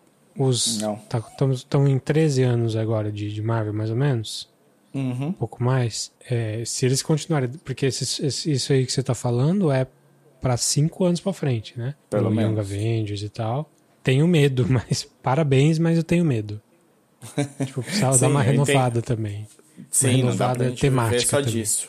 Não dá pra gente viver só disso. A Marvel tem a chance de dar um tiro no pé esse ano ainda, né? Que o- os Eternals a gente não tem ideia de como vai ser. Ela já fez um, um erro pesado com uma outra série deles. Mas ninguém comenta que a Marvel errou, mas ela errou. Ela preparou tudo pra fazer os Inumanos e o Inumanos foi um, um tiro na água. Foi tanto Tá, tiro na tá água na que Disney ele- Plus também. Tá na Disney Plus? Tá. Eu vi hoje. Cacete, velho. É, os caras puseram até o Ramsey na série e não deu certo. era pra ser. Os Inumanos era pra ser o filme que os Eternals vai ser. Hum, pois é. E aí Tem oito, eles. oito, te- oito episódios. Oito episódios. É, E aí eles não, não conseguiram pagar pra ver e transformou o filme numa série. E aí é um derivado que deu bem errado. Era bem errado e eles vão esquecer desse derivado, até porque eles recuperaram os mutantes. Então foda-se os inumanos. Falou, falou. Os direitos dos mutantes estavam com a Fox eles não podiam trabalhar os mutantes em nada cinematográfico. Vão fazer o, os, tudo ser inumano agora. Só que eles não podiam destruir os X-Men nos quadrinhos, porque os X-Men vendem muito nos quadrinhos. E não dava. eles Menos do que vendia isso. antes, né? Mas. Sim. Mas eles fizeram isso com o Quarteto Fantástico. O Quarteto Fantástico acabou nos quadrinhos enquanto tava com, com a Fox. A Fox. Ele deixou, é, ele deixou de existir nos quadrinhos e agora que voltou pra casa, eles vão fazer de novo. Pois é. Muito bem. Então, é isso pra Viva Negra?